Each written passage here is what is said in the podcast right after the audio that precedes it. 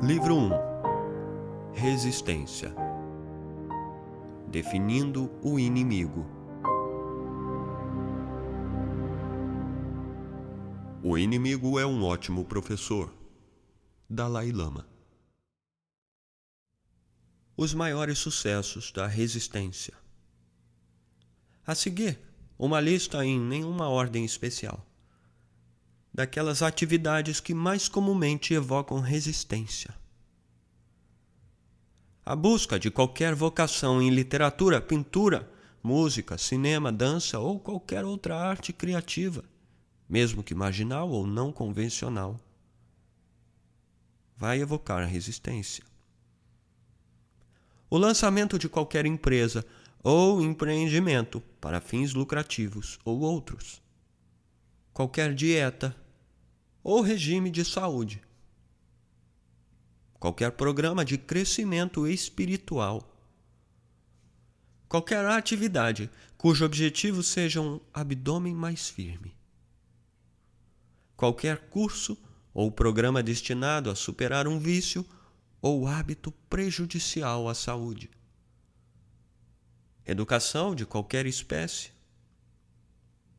qualquer ato de coragem ética, moral ou política, inclusive a decisão de mudar para melhor algum padrão perverso de pensamento ou conduta em nós mesmos.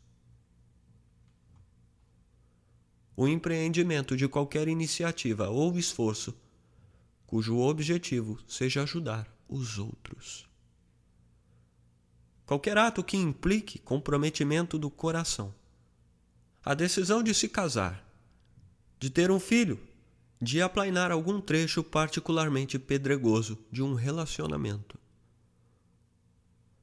A adoção de uma atitude de princípios diante da adversidade. Em outras palavras, qualquer ato que rejeite a gratificação imediata em favor do crescimento, da saúde ou da integridade de longo prazo ou expresso de outra forma, qualquer ato que se origine de nossa natureza superior e não inferior, qualquer um desses evocará resistência. E agora, quais são as características da resistência? A resistência não pode ser vista, tocada, percebida através do olfato ou ouvida, mas pode ser sentida nós a experimentamos como um campo energético irradiando-se de um trabalho potencial. É uma força de repulsão, é negativa, seu objetivo é nos afastar, distrair, nos impedir de fazer nosso trabalho. A resistência parece vir do exterior. Nós a localizamos em cônjuges, empregos, chefes e crianças adversários periféricos, como Pat Riley costumava dizer quando era técnico do Lakers. A resistência não é um adversário periférico. A resistência surge em nosso interior. Tem geração própria e perpetua-se por si mesma. A resistência é o inimigo interno. A resistência lhe dirá qualquer coisa para impedi-lo de fazer seu trabalho. Ela comete perjúrio, inventa, falsifica, seduz, intimida, adula. A resistência é multiforme, assumirá qualquer forma necessária para enganá-lo, argumentará com você como um advogado ou vai meter uma 9 milímetros na sua cara como um assaltante da quebrada. A resistência é desprovida de consciência. Prometerá o que for preciso para conseguir o que quer e vai trair você assim que você virar as suas costas, se acreditar nela vai merecer o que vier a lhe acontecer. A resistência está sempre mentindo e enganando. A resistência é como o alien, o exterminador do futuro ou o animal do filme Tubarão. Não é possível chamá-la à razão, não compreende nada além da força. É uma máquina de destruição programada de fábrica com um objetivo único: impedir-nos de realizar nosso trabalho. A resistência é implacável, inflexível, incansável, Reduza a uma única célula e esta célula continuará a atacar. Essa é a natureza da resistência, é tudo o que ela conhece. A resistência não está interessada em atacá-lo pessoalmente. Ela não sabe quem você é e ela não se importa com quem você é.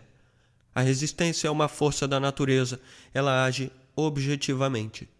Embora pareça mal intencionada, a resistência, na verdade, age com a indiferença da chuva e transita pelos céus de acordo com as mesmas leis das estrelas. Devemos nos lembrar disto quando arregimentarmos nossas forças contra ela.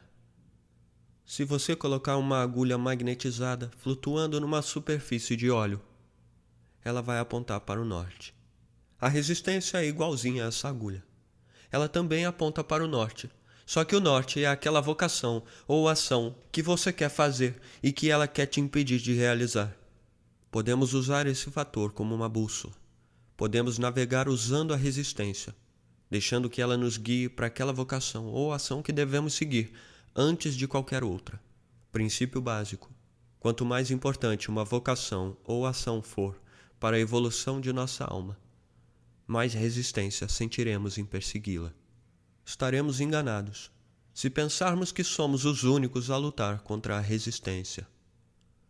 Tudo que tem corpo sofre resistência. Henry Fonda continuava a vomitar antes de cada apresentação no palco, mesmo quando já tinha 75 anos. Em outras palavras, o medo não nos abandona.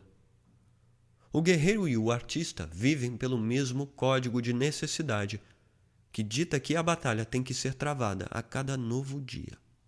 O objetivo da resistência não é ferir ou aleijar, sua intenção é matar. Seu alvo é o epicentro de nosso ser, nosso gênio criativo, nossa alma, o dom único e inestimável com que fomos trazidos ao mundo para dar e que ninguém mais possui. A resistência joga para valer. Ao combatê-la, travamos uma guerra com a morte. A resistência não tem força própria.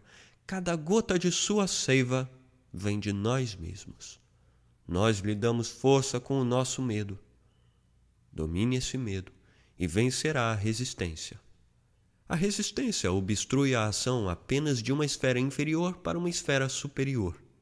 Ela se manifesta quando buscamos seguir uma vocação nas artes, iniciar um empreendimento inovador ou evoluir para um patamar moral, ético ou espiritual mais alto.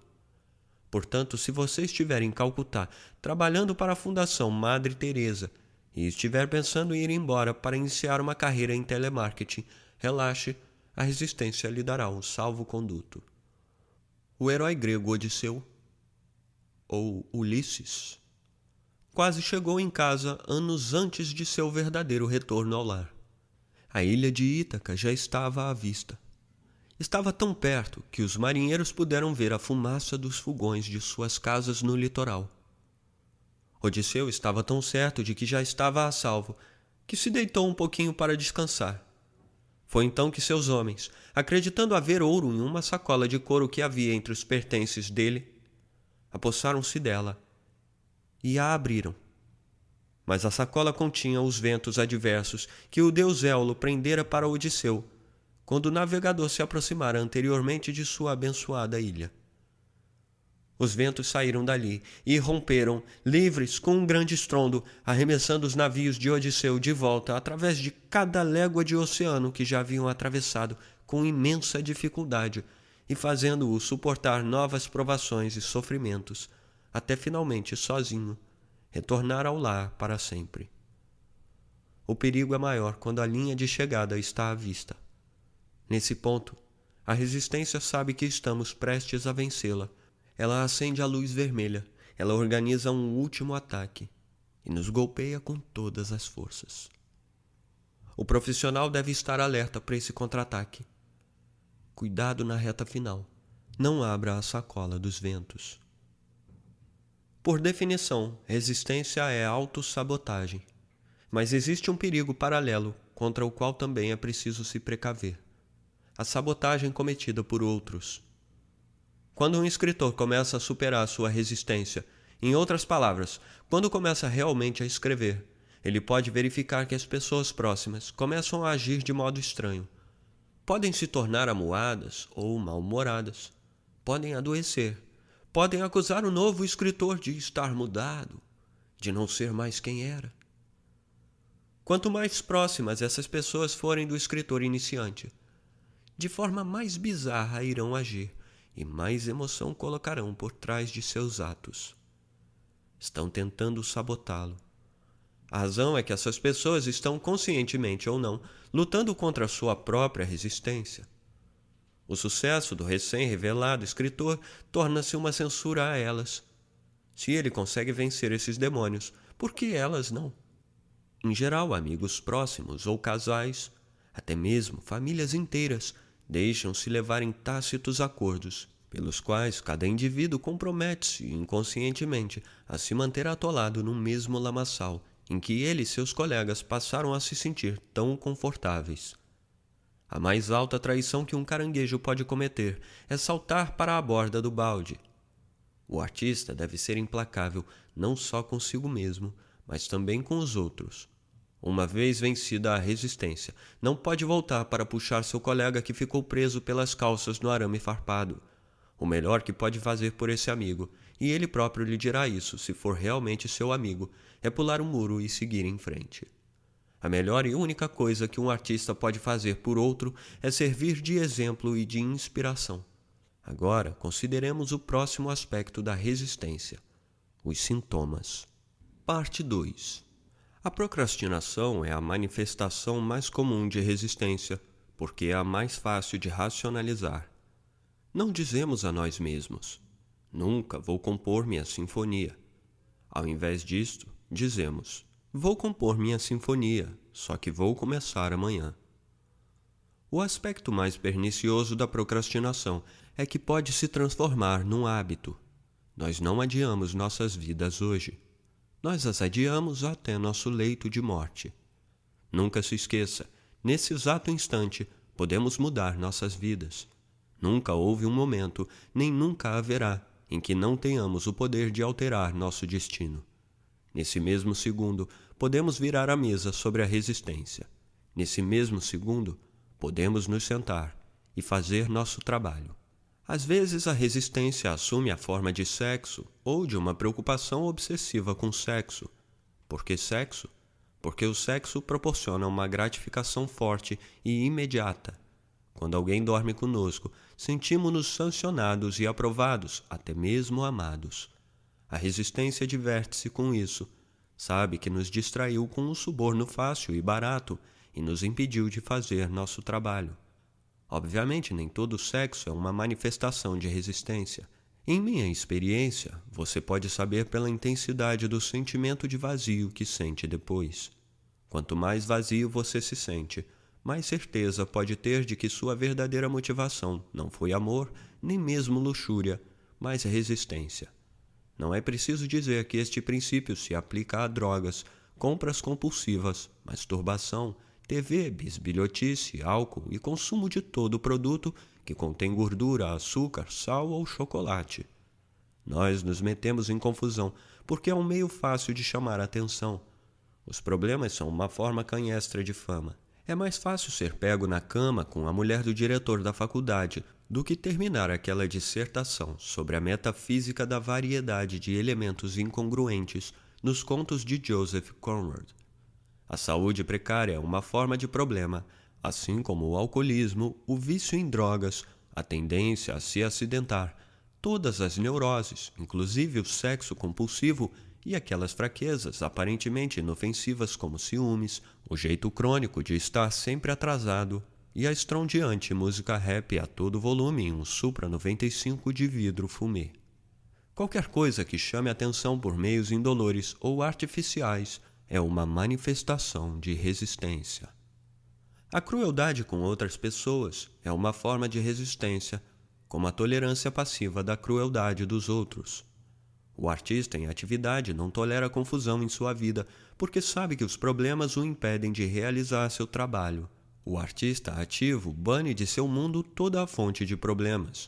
Ele domina sua necessidade de confusão e a transforma em trabalho. Criar um melodrama em nossas vidas é um sintoma de resistência. Para que investir anos de trabalho projetando uma interface de software quando você pode obter a mesma atenção levando para casa um namorado com ficha na polícia? Às vezes, famílias inteiras participam inconscientemente de uma cultura de dramatização. As crianças enchem os tanques de combustível, os adultos armam os estágios, toda a nave espacial salta de um episódio alarmante para outro, e a tripulação sabe como mantê-la em movimento. Se o nível de drama cai abaixo de um certo patamar, alguém trata de agir para intensificá-lo. O pai se embebeda, a mãe fica doente. Johnny aparece na igreja com uma tatuagem dos Oakland Raiders. É mais divertido do que um filme e funciona. Ninguém realiza absolutamente nada. Às vezes penso na resistência como uma espécie de mal igual a Papai Noel, que vai de casa em casa, cuidando de tudo. Quando chega a uma casa viciada em fazer drama, suas bochechas vermelhas se iluminam e ele parte alegremente atrás de suas oito minúsculas renas. Sabe que naquela casa nenhum trabalho será realizado. Você regularmente ingere qualquer substância, controlada ou não, cujo objetivo é aliviar depressão, ansiedade, etc., ofereço-lhe a seguinte experiência. Certa vez trabalhei como redator em uma grande agência de publicidade de Nova York. Nosso chefe costumava nos dizer: invente uma doença, crie uma doença, dizia, e poderemos vender a cura. Distúrbio de déficit de atenção, distúrbio de efeito sazonal, distúrbio de ansiedade social não são doenças, são táticas de marketing. Não foram os médicos que as descobriram, foram os publicitários, foram os departamentos de marketing, foram as indústrias farmacêuticas. A depressão e a ansiedade podem ser reais, mas também podem ser formas de resistência. Quando nos entupimos de remédios para pagar o chamado de nossa alma, estamos sendo bons cidadãos e consumidores exemplares Estamos fazendo exatamente o que os comerciais de TV e a cultura pop materialista nos induz a fazer pela lavagem cerebral a que somos submetidos desde o nascimento.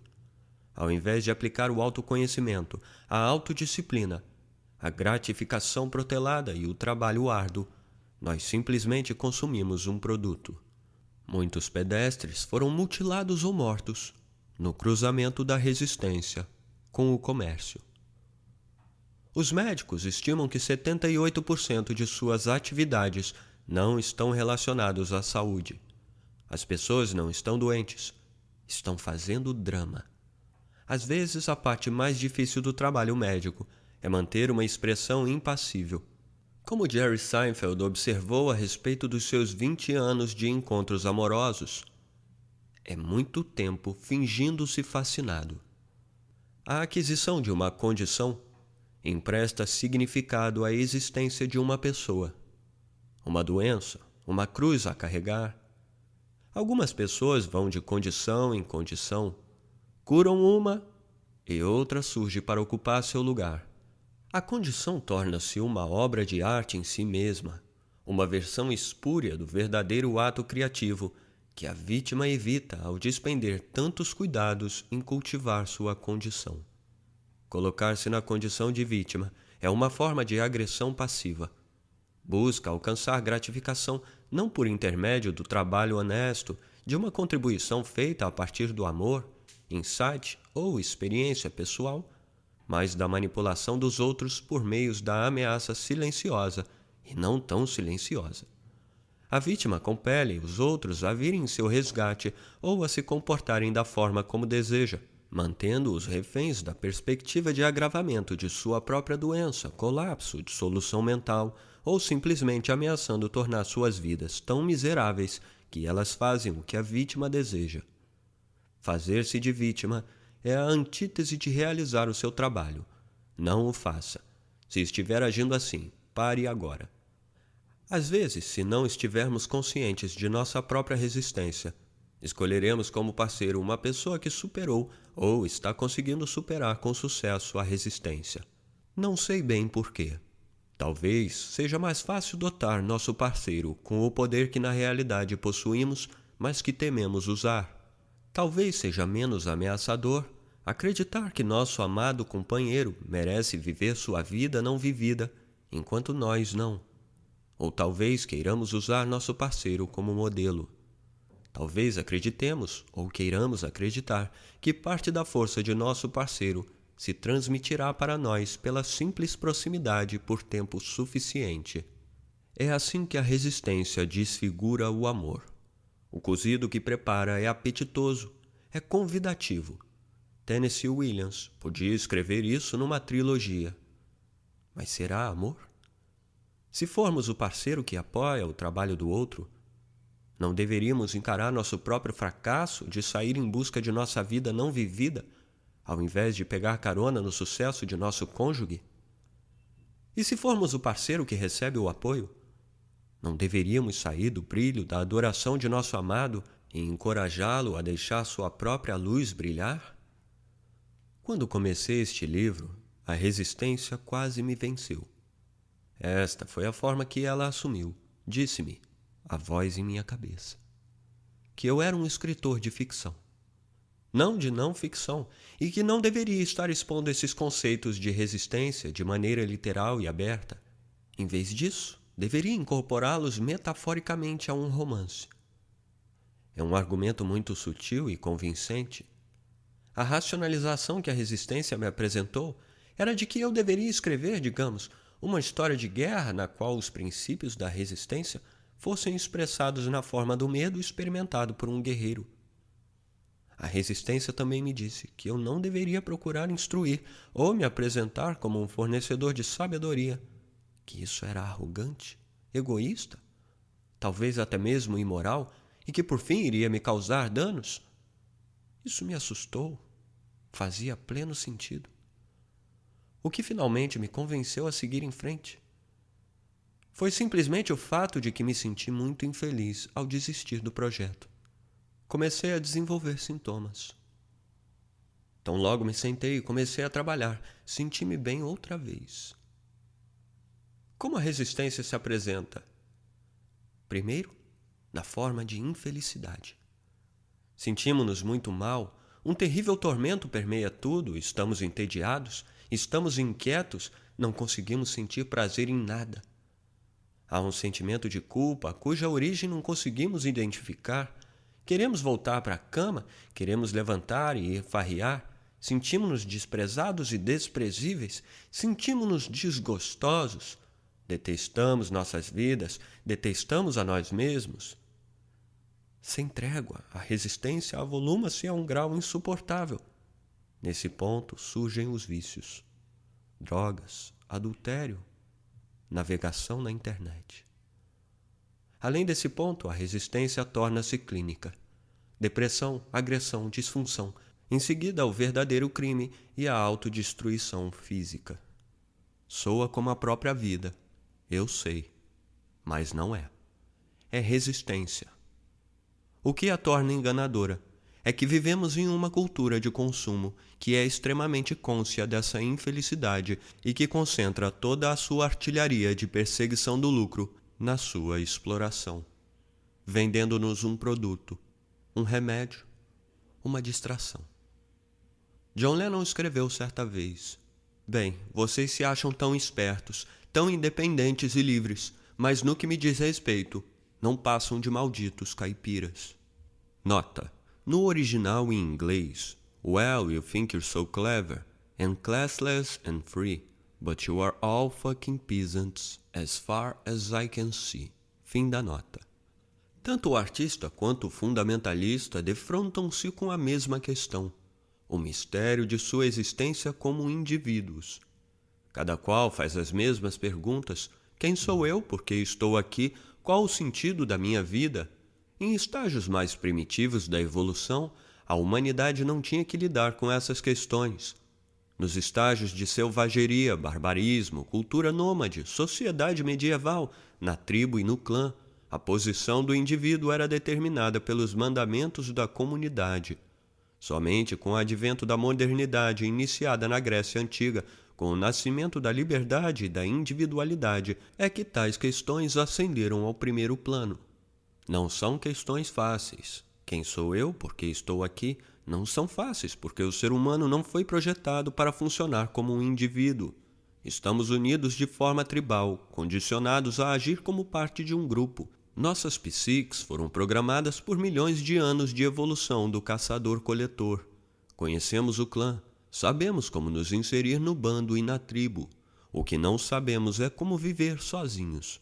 Não sabemos ser indivíduos livres. O artista e o fundamentalista surgem em sociedades em diferentes estágios de desenvolvimento. O artista é o modelo avançado. Sua cultura possui afluência, estabilidade, suficiente excesso de recursos para permitir o luxo do autoexame.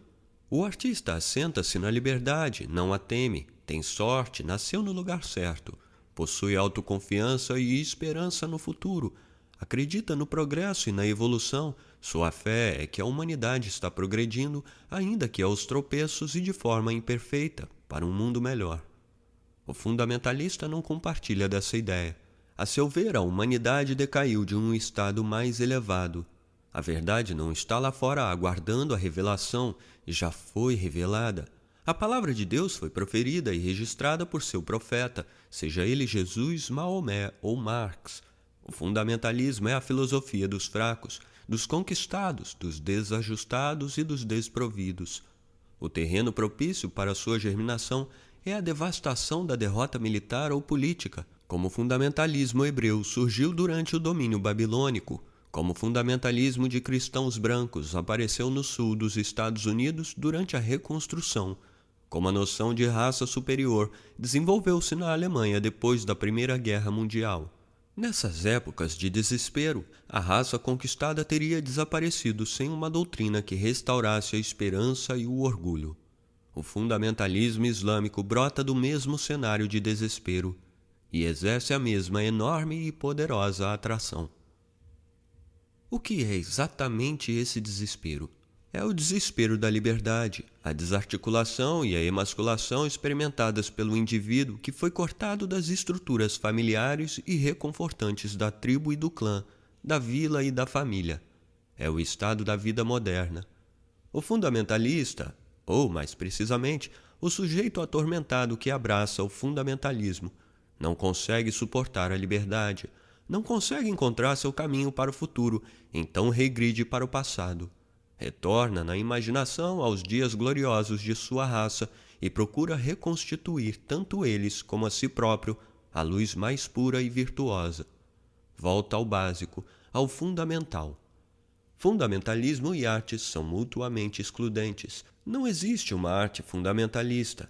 Isso não significa que o fundamentalista não seja criativo, mas exatamente sua criatividade é invertida. Ele cria destruição, até mesmo as estruturas que constrói, suas escolas e redes de organização, são dedicadas à aniquilação de seus inimigos e de si mesmo. Mas o fundamentalista reserva sua maior criatividade para a moldagem do diabo, a imagem de seu inimigo, em oposição à qual ele define e dá sentido à sua própria vida.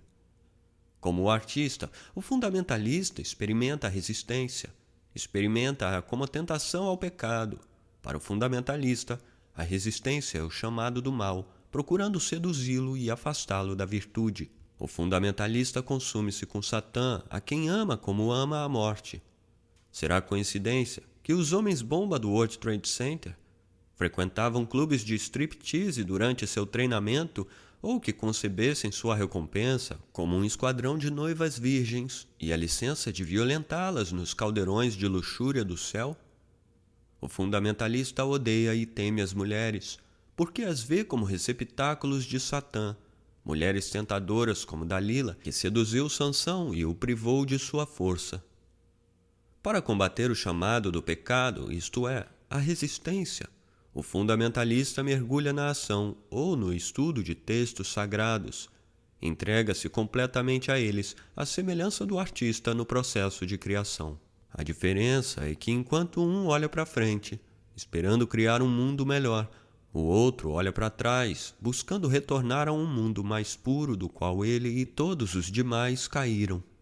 O humanista acredita que a humanidade, enquanto indivíduos, é chamada a cooperar com Deus na criação do mundo.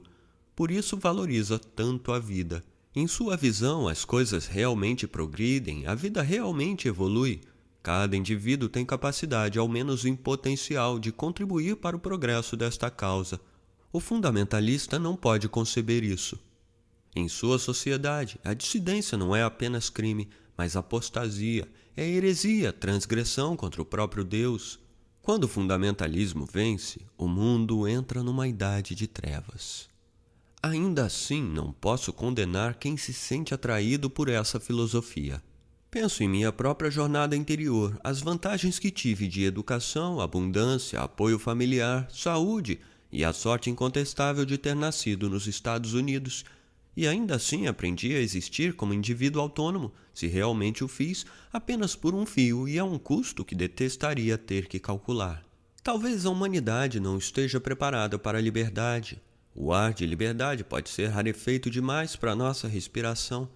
Certamente eu não estaria escrevendo este livro sobre este assunto se viver com liberdade fosse fácil. O paradoxo parece ser, como Sócrates demonstrou há muito tempo, que o indivíduo realmente livre somente o é até o ponto de seu próprio autodomínio, enquanto que aqueles que não governam a si mesmos estão condenados a encontrar senhores que os governem. Se você se vir criticando outras pessoas, provavelmente estará agindo assim por resistência. Quando vemos os outros começando a viver as suas vidas autênticas, ficamos loucos se não estivermos vivendo a nossa própria vida real. Os indivíduos que se sentem realizados em suas próprias vidas quase nunca criticam os outros. Quando falam é para oferecer encorajamento. Observe-se. De todas as manifestações de resistência, a maioria causa danos apenas a nós mesmos. A crítica e a crueldade ferem a outros também. A falta de confiança em si mesmo pode ser uma aliada. Ela serve como indicador de aspiração, reflete amor, amor por algo que sonhamos fazer e desejo, desejo de realizá-lo. Se você flagrasse perguntando a si próprio e a seus amigos Serei realmente um escritor? Serei realmente um artista? É bem provável que você seja. O falso inovador é extremamente autoconfiante. O verdadeiro morre de medo. Você está paralisado de medo? É um bom sinal. Um medo é bom. Como a falta de confiança em si próprio, o medo é um indicador. O medo nos diz o que devemos fazer. Lembre-se de nosso princípio básico. Quanto mais medo tivermos de uma tarefa ou vocação, mais certeza podemos ter de que devemos realizá-la. A resistência é experimentada na forma de medo. O grau de medo é igual à força da resistência. Portanto, quanto mais medo sentirmos sobre um determinado empreendimento, mais certos podemos estar de que o empreendimento é importante para nós e para o crescimento de nosso espírito. É por isso que sentimos tanta resistência se não significasse nada para nós, não haveria nenhuma resistência. Você já viu o programa Inside the Actors Studio? O entrevistador James Lipton invariavelmente pergunta a seus convidados: que fatores o levam a decidir aceitar um determinado papel? O ator sempre responde: o medo que eu tenho dele.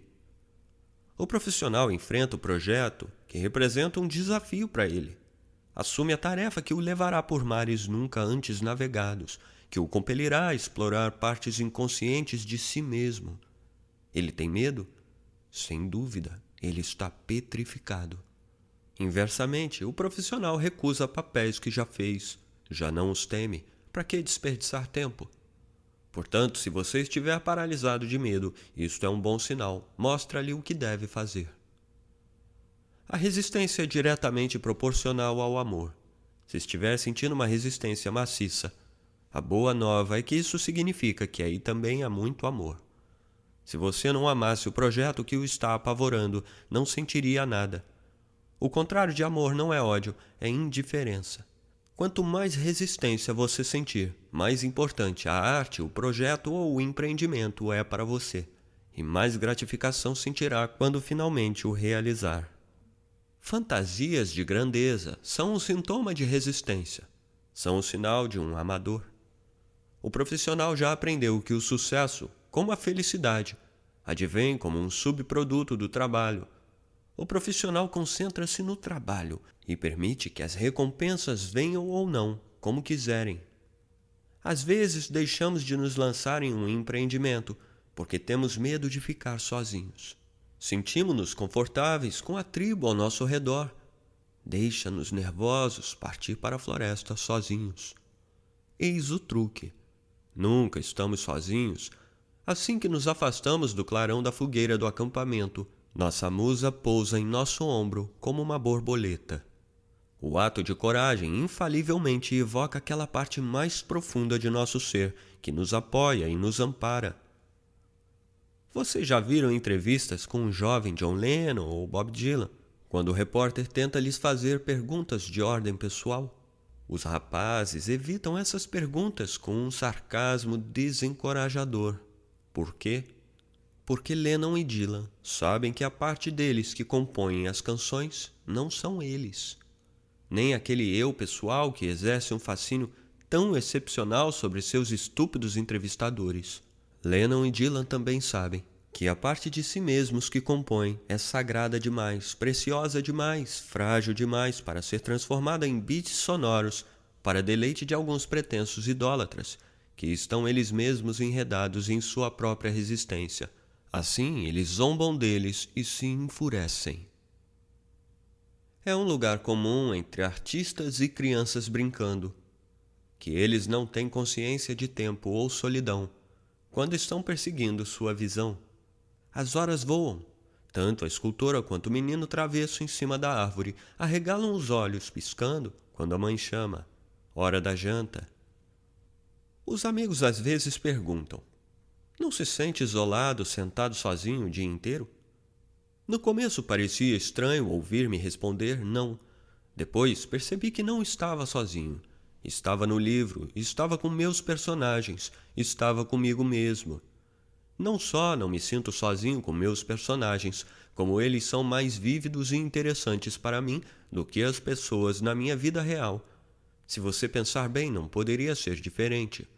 Para que um livro ou qualquer projeto ou empreendimento prenda a nossa atenção pelo tempo necessário para se realizar, tem que estar ligado a alguma perplexidade ou paixão interna que seja de suprema importância para nós. Esse problema torna-se o tema de nosso trabalho, mesmo que no começo não possamos compreendê-lo ou defini-lo. À medida que os personagens despontam, cada qual infalivelmente incorpora um aspecto desse dilema, dessa perplexidade. Tais personagens podem não ser interessantes para mais ninguém, mas são absolutamente fascinantes para nós eles são nós mesmos, versões mais sensuais, mais inteligentes, mais mesquinhas de nós mesmos. É divertido estar em sua companhia porque eles se debatem com as mesmas questões que nos anima. São nossas almas gêmeas, nossos amantes, nossos melhores amigos, até mesmo os vilões. Especialmente os vilões. Mesmo em um livro como este, que não possui nenhum personagem, não me sinto sozinho. Porque estou imaginando o leitor que fantasio como um aspirante a artista muito parecido com meu próprio eu, mais novo e menos grisalho.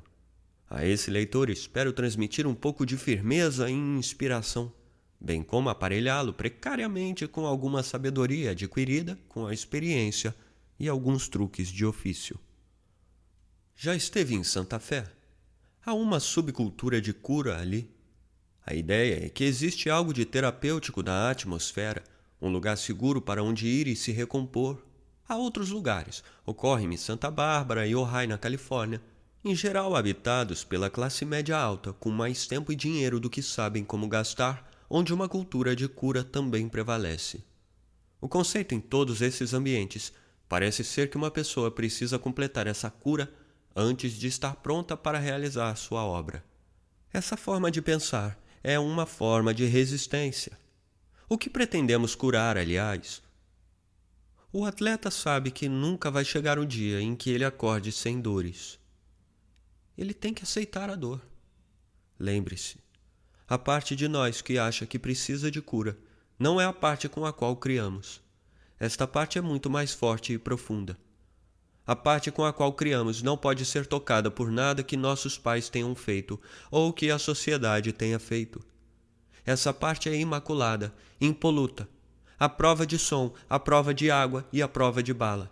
Na realidade, quanto mais problemas tivermos, melhor e mais rica essa parte se tornará.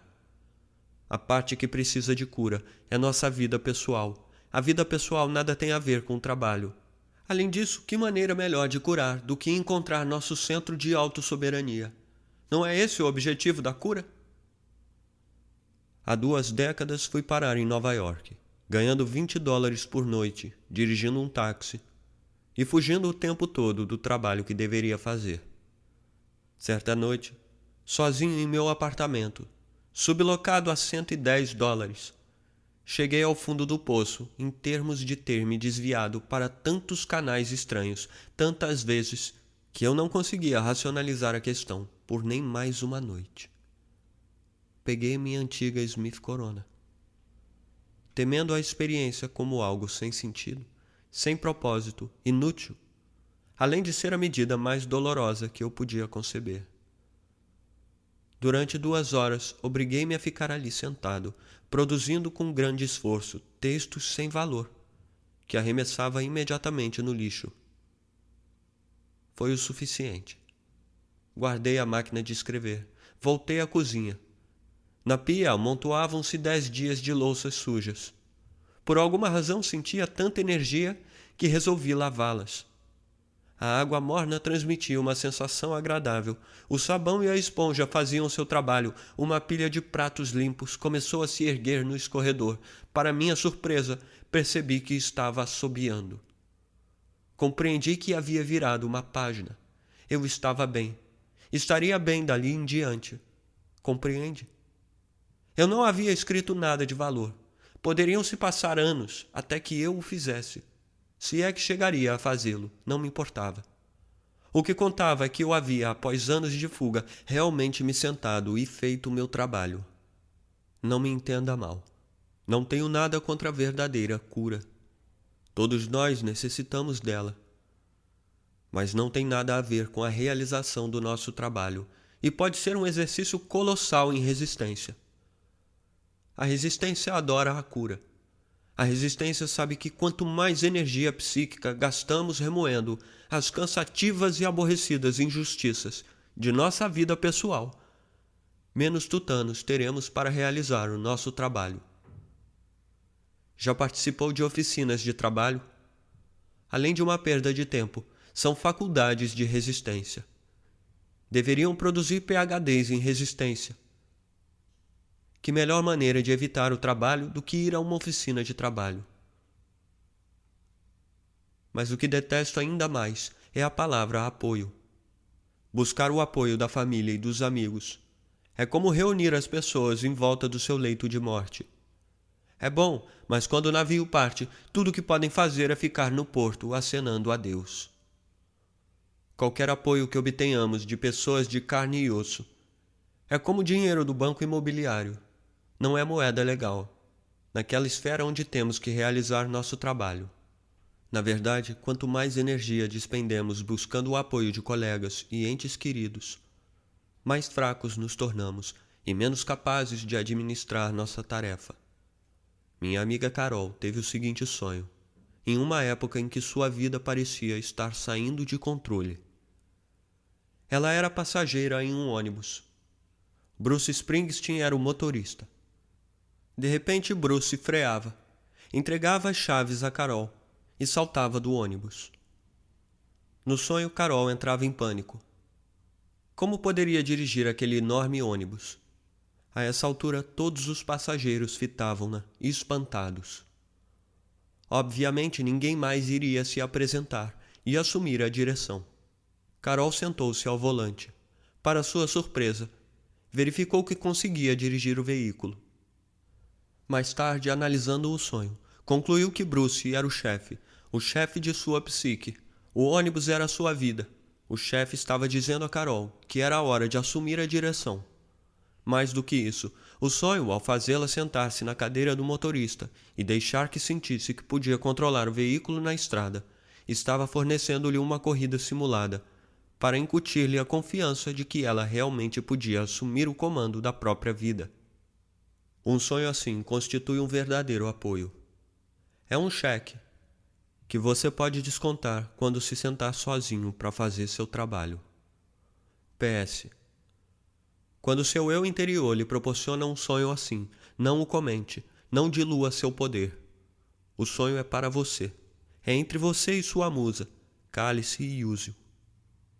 A única exceção é que você pode compartilhá-lo com outro companheiro de luta, se o ato de compartilhar ajudar ou encorajar esse companheiro em seus próprios esforços. A racionalização é o braço direito da resistência. Seu trabalho é impedir que sintamos a vergonha que sentiríamos se realmente admitíssemos o quanto somos covardes por não realizarmos nosso trabalho. Vou ler um pequeno trecho do diálogo do filme Os Amigos de Alex, de Lawrence Kasdan, Jeff Goldblum e Tom Berenger. Michael diz: Não destrua a racionalização.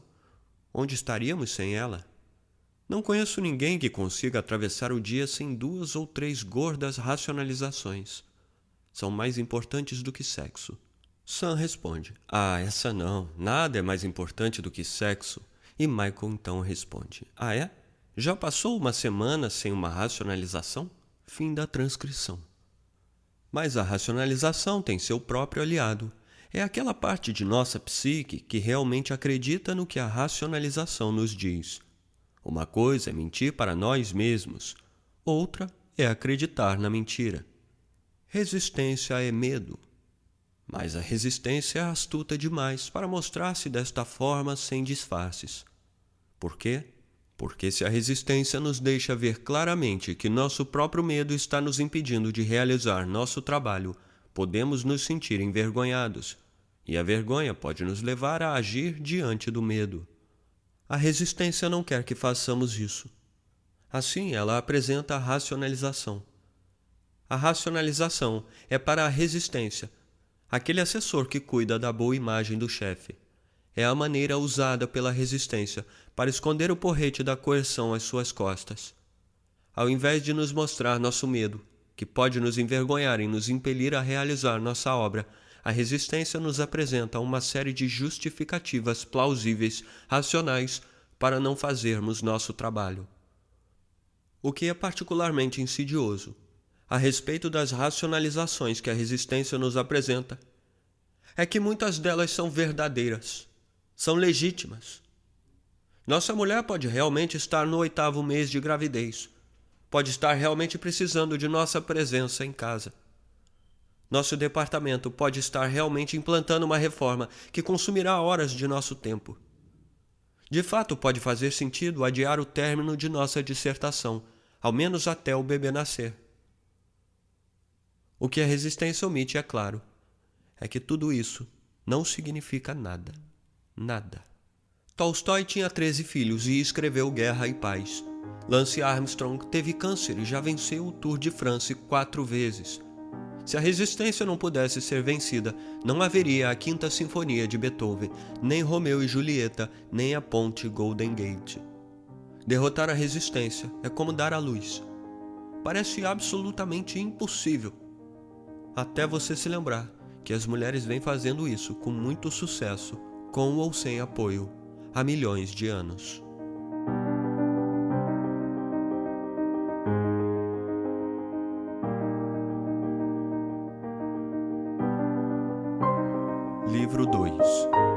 Combatendo a Resistência Tornando-se um Profissional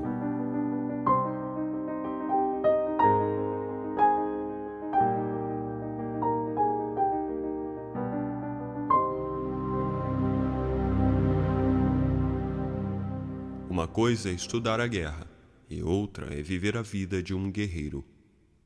Telamon de Arcádia, mercenário do século V a.C. Os aspirantes a artistas, derrotados pela resistência, têm uma característica em comum. Todos pensam como amadores. Ainda não se tornaram profissionais. O instante em que um artista se torna um profissional é tão memorável quanto o nascimento de seu primeiro filho. De um golpe tudo muda. Posso afirmar com toda certeza que a minha vida pode ser dividida em duas partes, antes e depois de me tornar um profissional. Para ser claro, quando digo profissional, não estou me referindo a médicos e a advogados, aqueles das profissões clássicas. Refiro-me ao profissional como um ideal o profissional em contraste com o amador. Considere as diferenças. O amador joga por diversão, o profissional joga para valer. Para o amador, o jogo é seu passatempo. Para o profissional, é sua vocação. O amador joga em tempo parcial, o profissional em tempo integral. O amador é um guerreiro de fim de semana, o profissional durante os sete dias da semana. O radical latino da palavra amador significa amar. A interpretação convencional é que o amador segue sua vocação por amor, enquanto os profissionais o fazem por dinheiro. Não da maneira como eu vejo. Na minha opinião, o amador não gosta suficientemente do jogo. Se gostasse, não o praticaria como uma ocupação secundária, um bico, diferente de sua atividade real. O profissional ama tanto sua vocação que lhe dedica sua vida, compromete-se integralmente. É isso que quero dizer quando falo em tornar-se profissional. A resistência detesta que nos tornemos profissionais. Certa vez alguém perguntou a Somerset Maugham se ele escrevia seguindo um horário ou somente quando lhe vinha a inspiração. Escrevo apenas quando a inspiração me vem, respondeu. Felizmente ela vem toda manhã às nove horas em ponto. Isso é ser profissional. Em termos de resistência, Malgan dizia: Eu desprezo a resistência. Não deixo que ela me desconcentre. Eu me sento e faço o meu trabalho. Morgan acreditava em outra verdade mais profunda, que ao realizar o mundano ato físico de sentar-se e começar a trabalhar, ele colocava em movimento uma sequência misteriosa, mas infalível, de acontecimentos que produziam inspiração, como se a deusa houvesse sincronizado seu relógio com o dele. Ele sabia que se a incentivasse, ela viria. Acordo com uma sensação angustiante de insatisfação. Logo sinto medo. Logo as pessoas que me cercam começam a desaparecer. Eu interajo, eu estou presente, mas não estou. Não estou pensando no trabalho. Já atribuí isso à musa. O que me preocupa é a resistência. Sinto-a em minhas entranhas, atribuo-lhe um profundo respeito, porque sei que ela pode me derrotar em qualquer dia com a mesma facilidade com que um único drink pode derrotar um alcoólatra. Ocupo-me das tarefas de rotina, da correspondência, das obrigações da vida diária. Novamente estou ali, mas não de verdade. O relógio está correndo em minha mente. Sei que posso me deixar levar pelos pequenos afazeres diários durante algum tempo, mas tenho que suspendê-los quando o alarme soar. Tenho profunda consciência do princípio de prioridade que determina, primeiro, que você deve saber a diferença entre o que é urgente e o que é importante, e segundo, deve fazer o que é importante primeiro. O importante é o trabalho. Esse é o jogo para o qual tenho que me preparar. Esse é o campo no qual tenho que deixar tudo o que possuo. Eu realmente acredito que meu trabalho é essencial para a sobrevivência do planeta? Claro que não. Mas é tão importante para mim quanto pegar aquele rato o é para o abutre que vejo voando em círculos pela minha janela. Ele está faminto, precisa de uma presa. Eu também. Termino meus afazeres domésticos, já é hora. Faço minha oração e parto para a caçada. O sol ainda não se levantou, faz frio, os campos estão encharcados. Arbustos arranham meus tornozelos, galhos de árvores batem no meu rosto, a colina é estafante, mas o que posso fazer? Colocar um pé à frente do outro e continuar subindo. Uma hora se passa, já estou mais aquecido, a caminhada faz meu sangue circular. Os anos me ensinaram uma habilidade: como me sentir um pobre coitado. Sei como me fechar e prosseguir curvado e abatido. Esse é um bem precioso porque é humano, o papel adequado a um mortal. Não ofende os deuses, mas provoca a sua intervenção em nosso favor. Mas eu, amargurado, começo a retirar-me. Os instintos começam a me dominar. Outra hora se passa. Saio de um bosque cerrado e lá está ela, uma lebre bela e gorda, que eu sabia que iria aparecer se eu não desistisse. De volta à casa, agradeço aos imortais e lhes ofereço sua porção da caça. Eles a trouxeram para mim, merecem seu quinhão. Sou grato. Brinco com os meus filhos junto à lareira. Eles estão felizes. O pai trouxe-lhes o alimento. A mãe está feliz, ela o cozinha. Eu estou feliz, ganhei meu sustento no planeta, ao menos por esse dia. A resistência agora já não é um fator. Não penso na caçada e não penso no escritório. A tensão se esvai do meu pescoço e das minhas costas. O que sentir, disser ou fizer esta noite não virá de nenhuma parte inválida ou não resolvida de mim, nenhuma parte corrompida pela resistência. Vou dormir satisfeito, mas meu último pensamento é sobre a resistência. Acordarei com ela amanhã, já estou me colocando em guarda contra ela. Quando era jovem e lutava pela sobrevivência, de alguma forma acabei nos fuzileiros navais. Existe um mito de que o treinamento dos fuzileiros navais transforma recrutas de rosto angelical em assassinos sanguinários. Acredite-me, os fuzileiros navais não são tão eficientes. O que realmente ensinam, entretanto, é muito mais útil. Os fuzileiros navais o ensinam a se sentir um pobre coitado. E isso é de um valor incalculável para um artista. Os fuzileiros adoram se sentir infelizes e desgraçados. Os fuzileiros extraem uma satisfação perversa em comer uma boia mais fria usar um equipamento em pior estado e ter índices de baixas superiores ao de qualquer outra equipe de praças do Exército, Marinha ou Aeronáutica, todos os quais eles desprezam. Por quê? Porque esses maricas não sabem como se sentir um desgraçado. O artista comprometido com sua vocação é um voluntário para o inferno, quer tenha consciência disso ou não durante todo o tempo será submetido a um regime de isolamento, rejeição, insegurança, desespero, ridículo, desprezo e humilhação. O artista tem que ser como o fuzileiro naval. Tem que saber se sentir um pobre coitado, tem que adorar ser um desgraçado, tem que sentir orgulho em ser mais desgraçado do que qualquer soldado, marujo ou aviador. Porque se trata de uma guerra, meu caro, e a guerra é o inferno. Todos nós somos profissionais em uma área, nossos empregos. Nós recebemos um salário, nós trabalhamos por dinheiro, nós somos profissionais. Mas haverá princípios que podemos tomar emprestado daquilo que já estamos fazendo com sucesso em nosso dia de trabalho e aplicá-los a nossas aspirações artísticas? Quais são exatamente as qualidades que nos definem como profissionais? 1. Um, nós comparecemos ao trabalho todos os dias. Talvez o façamos simplesmente porque somos obrigados, para não sermos despedidos, mas nós o fazemos, nós comparecemos todos os dias ao nosso local de trabalho. 2. Nós comparecemos ao trabalho, aconteça o que acontecer. Na doença e na saúde, haja o que houver, nós nos arrastamos até a fábrica. Podemos fazê-lo apenas para não deixar nossos companheiros na mão ou por outras razões menos nobres, mas nós comparecemos, faça chuva ou faça sol. 3. Permanecemos no trabalho o dia inteiro. Nossas mentes podem vagar, mas nossos corpos permanecem na direção. Atendemos o telefone quando toca, ajudamos o consumidor quando procura nossa ajuda. Não voltamos para casa enquanto a sirene do fim do expediente não soar. 4. Estamos comprometidos a longo prazo.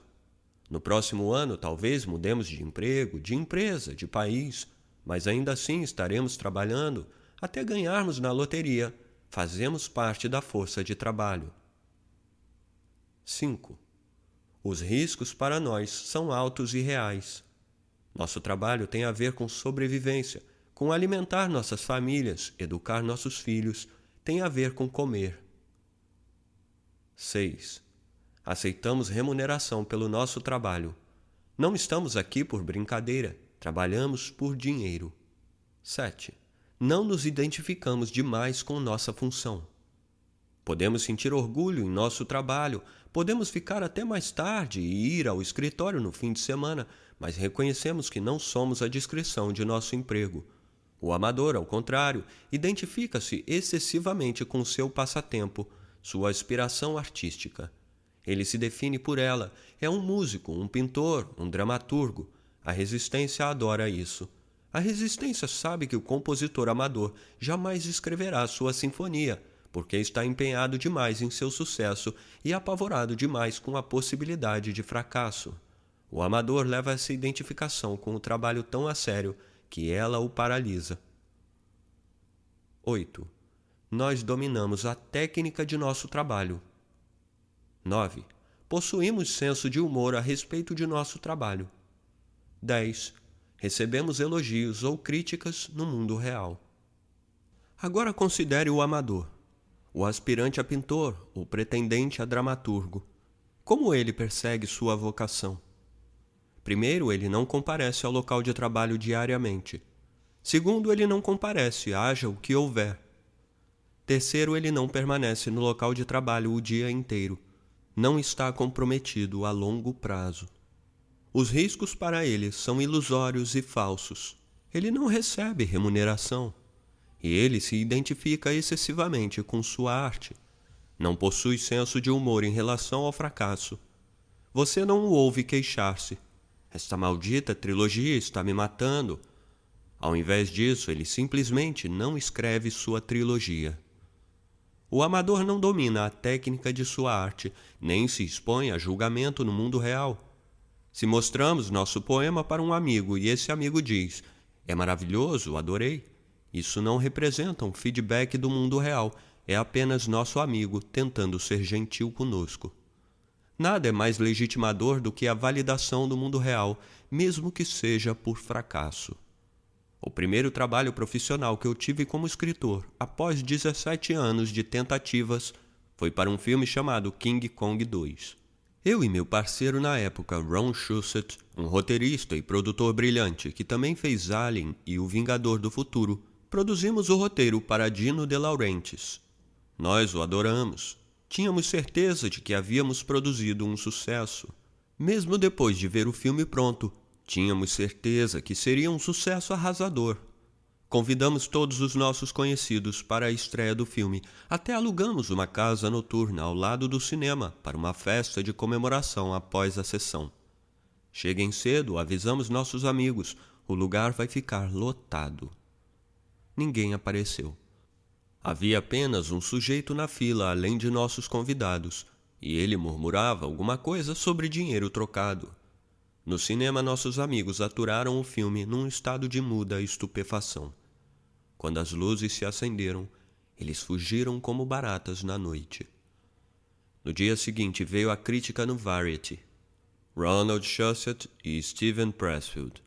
Esperamos que esses não sejam seus nomes verdadeiros, para o bem de seus pais.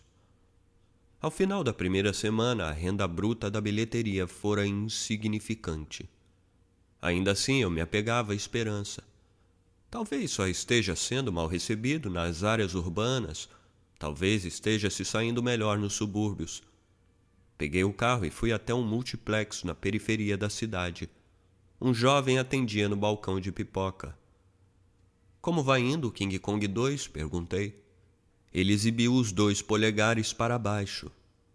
Não perca seu tempo, cara. É uma droga. Fiquei arrasado. Ali estava eu, 42 anos, divorciado, sem filhos, tendo abdicado de todas as aspirações humanas normais para ir atrás do sonho de ser escritor. Agora, quando finalmente consegui colocar meu nome em uma grande produção hollywoodiana, protagonizada por Linda Hamilton, o que acontecia? Sou um fracassado, um impostor. Minha vida é inútil, assim como eu. Meu amigo Tony Keppelman me tirou desse transe perguntando-me se eu pretendia desistir. Não. Claro que não. Então fique feliz. Você está onde queria, não está? E daí se está sofrendo um revés? É o preço que se paga por estar na arena e não nas arquibancadas. Pare de reclamar e seja grato. Foi quando percebi que havia me tornado um profissional. Ainda não tivera um sucesso, mas tivera um fracasso real. Para esclarecer um ponto sobre profissionalismo. O profissional, embora aceite dinheiro, realiza seu trabalho por amor. Ele tem que amá-lo Caso contrário, não dedicaria a sua vida a ele por sua livre e espontânea vontade. Entretanto, o profissional aprendeu que amor em demasia pode ser um fator negativo. O amor em excesso pode sufocá-lo. O aparente distanciamento de um profissional, o sangue frio em seu comportamento é um artifício de compensação para impedi-lo de amar tanto o jogo que ele acabe não realizando seu trabalho. Atuar por dinheiro ou adotar uma atitude de quem atua por dinheiro arrefece a febre. Lembre-se do que dissemos sobre medo, amor e resistência. Quanto mais você amar sua arte, vocação ou empreendimento, quanto mais importante for sua realização para a evolução de sua alma, mais você a temerá e mais resistência sofrerá em enfrentá-la. A recompensa para jogar por dinheiro não é o dinheiro, que você pode até nem ver mesmo depois de ser um profissional. A recompensa é que jogar por dinheiro produz a atitude profissional adequada. Inculca a mentalidade da marmita, o estado de espírito tenaz, prático e obstinado que o faz comparecer ao trabalho diariamente, faça chuva ou faça sol. O escritor é um soldado de infantaria. Sabe que o progresso é medido em metros de terra tomados do inimigo a cada dia, cada hora, cada minuto e pago com sangue. O artista usa botas de combate, olha-se no espelho e vê o protótipo do soldado combatente. Lembre-se, a musa favorece os que trabalham com afinco. Ela detesta primadonas. Para os deuses, o maior pecado não é o estupro ou o assassinato, mas a arrogância, Considerar-se um mercenário, um assassino de aluguel, implanta a humildade necessária, afasta a vaidade e a afetação. A resistência adora o orgulho e a presunção. A resistência diz: Mostre-me um escritor que seja bom demais para aceitar o trabalho X ou o encargo Y, e eu lhe mostrarei alguém que possa esmagar como uma casca de nós. Tecnicamente, o profissional recebe dinheiro Tecnicamente, o profissional trabalha por dinheiro, mas no final das contas, o faz por amor. Consideremos agora quais as características do profissional. A resistência engana o amador com o truque mais velho que se conhece. Usa seu próprio entusiasmo contra ele. A resistência nos faz mergulhar num projeto com uma programação irrealista e ambiciosa demais para ser cumprida. Ela sabe que não conseguiremos sustentar esse nível de intensidade. Colidiremos contra a parede, desmoronaremos. O profissional, ao contrário, compreende a demora na gratificação. Ele é a formiga, não o gafanhoto, a tartaruga e não a lebre. Já ouviu a lenda de Sylvester Stallone ficar três noites seguidas sem dormir para produzir o roteiro de rock?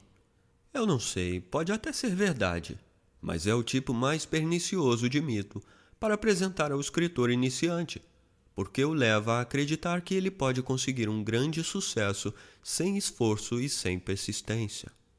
O profissional arma-se de paciência, não só para dar aos astros tempo para se alinharem em sua carreira, como para impedir que sua chama seja consumida a cada trabalho individual. Ele sabe que qualquer trabalho, seja um romance ou a reforma da cozinha, leva ao dobro do tempo e custa o dobro do que ele calcula. Ele aceita esse fato, ele o reconhece como realidade. O profissional prepara-se no início de um projeto, lembrando a si mesmo que ele é o Iditarod. Nota: corrida anual de trenós puxados por cães que liga a cidade de Anchorage a Nome, no Alasca. Fim da nota. Ele é a corrida inteira e não a arrancada de 60 metros. Ele poupa sua energia, ele prepara a mente para o trajeto longo. Ele se mantém com a certeza de que, se ao menos conseguir manter aqueles huskies puxando o trenó na neve, mais cedo ou mais tarde o trenó chegará a Nome. Quando eu morava na traseira da minha caminhonete Chevrolet, tinha que retirar minha máquina de escrever debaixo de montanhas de ferramentas de pneus, roupa suja e livros de bolso mofados. Minha caminhonete era um ninho, uma colmeia, uma espelunca sobre rodas, na qual toda noite para dormir era preciso escavar uma toca onde eu pudesse tirar uma soneca. O profissional não pode viver assim. Ele realiza uma missão, não tolera a desordem, ele elimina o caos de seu mundo a fim de bani-lo da mente ele quer o carpete limpo com um aspirador de pó e a frente da casa varrida, de modo que a musa possa entrar e não sujar sua veste. Um profissional vê seu trabalho como um ofício, não como uma arte. Não porque acredite que a arte seja desprovida de uma dimensão mística. Ao contrário, ele compreende que todo esforço criativo é sagrado, mas não se alonga nessa ideia. Sabe que, se pensar demasiadamente no assunto, ele poderá paralisá-lo. Assim, concentra-se na técnica. O profissional domina o como e deixa o o que e o porquê para os deuses. Como Somerset Maugham, não espera pela inspiração, age na expectativa de seu aparecimento. O profissional é profundamente cônscio dos aspectos intangíveis da inspiração. Por respeito a eles, deixa-os trabalhar, concede-lhe sua esfera de trabalho, enquanto se concentra na sua. O sinal do amador é a supervalorização e a excessiva preocupação com o mistério. O profissional se cala, não fala sobre isso, apenas realiza seu trabalho. O amador acredita que, antes de mais nada, ele tem que vencer o medo. Depois, então, poderá fazer seu trabalho. O profissional sabe que o medo jamais pode ser superado, sabe que não existe guerreiro ou artista sem medo. O que Henry Fonda fazia após vomitar no banheiro de seu camarim era limpar-se e avançar para o palco. Ainda estava aterrorizado, mas forçava-se a seguir em frente, apesar de seu pavor. Sabia que assim que entrasse em ação, seu medo recuaria e ele se sentiria bem. O amador, subestimando a astúcia da resistência, permite que a gripe o afaste de seus capítulos. Acredita na voz da serpente em sua cabeça que diz que remeter os originais é mais importante do que fazer o trabalho diário. O profissional sabe que não é bem assim. Ele respeita a resistência. Sabe que se ceder hoje, por mais plausível que seja o pretexto, é duplamente provável que cederá amanhã. O profissional sabe que a resistência é como um operador de telemarketing. Se você disser não mais do que um alô, está perdido. O profissional nem atende o telefone. Ele continua trabalhando. Meu amigo e eu jogávamos o primeiro buraco em Prestwick, na Escócia. Golfe. O vento uivava vindo da esquerda. Comecei com uma jogada de 30 jardas com um taco de ferro número 8 para o lado do vento, mas uma rajada alcançou-a. Observei perplexo quando a bola voou com toda a força para a direita. Bateu no green, saiu de lado e saltou para fora do campo. Droga! Virei-me para o Cad. Viu como o vento fez a bola dar uma guinada? Ele me lançou aquele olhar que somente os Cads escoceses sabem lançar. Bem, você tem que levar o vento em conta, não é? O profissional conduz seus negócios no mundo real. Adversidade, injustiça, golpes de azar e jogadas infelizes, até boas oportunidades e golpes de sorte tudo faz parte do terreno no qual a batalha tem que ser travada. O campo só é uniforme, segundo o profissional, no céu. Não estou falando do ofício. É desnecessário dizer. O profissional está preparado em um nível mais profundo. Ele está preparado todos os dias para confrontar sua própria autossabotagem. O profissional compreende que a resistência é fértil e astuta ela vai bombardeá-lo de maneiras nunca vistas. O profissional prepara-se mentalmente para absorver os golpes e revidá-los. Seu objetivo é aproveitar o que o dia lhe trouxer. Ele está preparado para ser prudente e preparado para ser impulsivo. Levar uma surra quando for necessário e atacar quando puder. Ele compreende que o campo se modifica todos os dias. Sua meta não é a vitória. O sucesso virá por si próprio quando chegar o momento. Sua meta é administrar seu íntimo, suas entranhas, com tanta firmeza e determinação quanto possível. O trabalho de um profissional tem estilo. É distintamente seu. Mas ele não deixa que sua assinatura seja motivo de ostentação. Seu estilo serve ao material. Ele não o impõe como meio de atrair atenção para si mesmo. Isso não significa que o profissional não faça uma jogada de mestre de vez em quando, só para que saibam que ele não está morto. O profissional respeita seu ofício. Não se considera superior a ele, reconhece as contribuições daqueles que o antecederam e aprende com elas. O profissional dedica-se a dominar técnica não porque acredite que a técnica seja um substituto para a inspiração, mas porque quer estar de posse de um arsenal completo de habilidades quando a inspiração vier. O profissional é matreiro, ele sabe que trabalhando duro junto à porta da frente da técnica deixa espaço para a genialidade entrar pelos fundos. Tiger Woods é o maior jogador de golfe do mundo. Entretanto, ele tem um professor. Ele trabalha com Butch Herman. E Tiger Woods não se submete a esse aprendizado contra a vontade, nem sofre com ele, ele tem prazer em realizá-lo. É sua maior alegria profissional sair para praticar no tee com Butch, aprender mais sobre o jogo que tanto ama. Tiger Woods é o profissional consumado. Nunca passaria por sua cabeça como aconteceria a um amador, a ideia de que ele sabe tudo ou pode descobrir tudo sozinho. Ao contrário, ele procura o professor mais capacitado e ouve atentamente as suas instruções. O estudante do jogo sabe que os níveis de revelação que podem se desdobrar no golfe, como em qualquer outra arte, são inesgotáveis.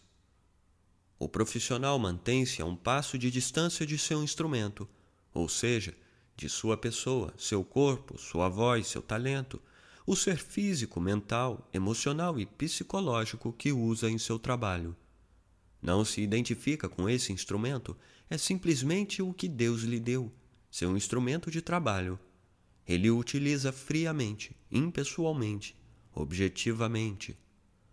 O profissional identifica-se com sua consciência e com sua vontade não com a matéria que sua consciência e sua vontade manipulam para servir à sua arte. Por acaso, Madonna anda pela casa com seu sutiã metálico em forma de cones e corpetes provocantes? Ela está ocupada demais planejando o dia D. Madonna não se identifica com Madonna. Madonna faz uso de Madonna. Quando as pessoas dizem que o artista possui uma couraça o que querem dizer não é que a pessoa seja insensível ou estúpida, mas que colocou sua consciência profissional em outro lugar que não seu próprio ego. É necessária uma grande força de caráter para isso, porque nossos instintos mais profundos correm na direção oposta. A evolução nos programou para sentir a rejeição como um golpe em nossas entranhas. Essa é a maneira de a tribo impingir a obediência brandindo a ameaça de expulsão. O medo de rejeição não é apenas psicológico, é biológico, está em nossas células. A resistência sabe disso e usa esse fato contra nós. Usa o medo da rejeição para nos paralisar e nos impedir, se não de fazermos o nosso trabalho, então de expô-lo à avaliação pública. Tive um grande amigo que havia trabalhado durante anos em um romance excelente e profundamente pessoal. Estava concluído. Mantinha-o em sua caixa de correio, mas não conseguia enviá-lo. O medo da rejeição castrava-o. O profissional não pode levar a rejeição para o campo pessoal, porque essa atitude só reforça a resistência. Os editores não são o inimigo, os críticos não são o inimigo, a resistência é o inimigo. A batalha se trava dentro de nossa própria cabeça. Não podemos deixar que a crítica externa, ainda que verdadeira, fortaleça nosso inimigo interno. Esse inimigo já é suficientemente forte. Um profissional obriga-se a se manter afastado de seu desempenho, ainda que lhe dedique corpo e alma. O Bhagavad Gita nos diz que temos direito apenas ao nosso trabalho, não aos frutos de nosso trabalho tudo que o guerreiro pode dar é sua vida. Tudo que o atleta pode fazer é dar tudo de si em campo. O profissional ama seu trabalho, está completamente entregue a ele, mas não se esquece que a obra não é ele. Seu eu artístico contém muitas obras e muitos desempenhos. O próximo já está fermentando em seu íntimo, o próximo será melhor, e o seguinte será ainda melhor. O profissional valida a si próprio, é obstinado, Diante da indiferença ou da adulação, usa seu material fria e objetivamente. Onde deixou a desejar, ele melhora. Onde triunfou, ele o aperfeiçoará ainda mais. Trabalhará com mais afinco, voltará amanhã. O profissional dá ouvidos à crítica, buscando aprender e crescer, mas nunca se esquece que a resistência está usando a crítica contra ele em um nível muito mais diabólico. A resistência convoca a crítica para reforçar a quinta coluna do medo que já atua dentro da cabeça do artista, procurando ao quebrar sua força de vontade e destroçar sua dedicação. O profissional não se deixa enganar. Sua determinação se mantém acima de tudo. Haja o que houver, nunca deixarei a resistência me derrotar. Morei em Tinseltown durante cinco anos. Terminei nove roteiros de cinema, nenhum dos quais foi vendido. Finalmente consegui uma reunião com um grande produtor. Ele não parava de atender telefonemas, mesmo enquanto eu apresentava meu material. Ele possuía um desses fones de ouvido, de modo que nem tinha que pegar o telefone para atender.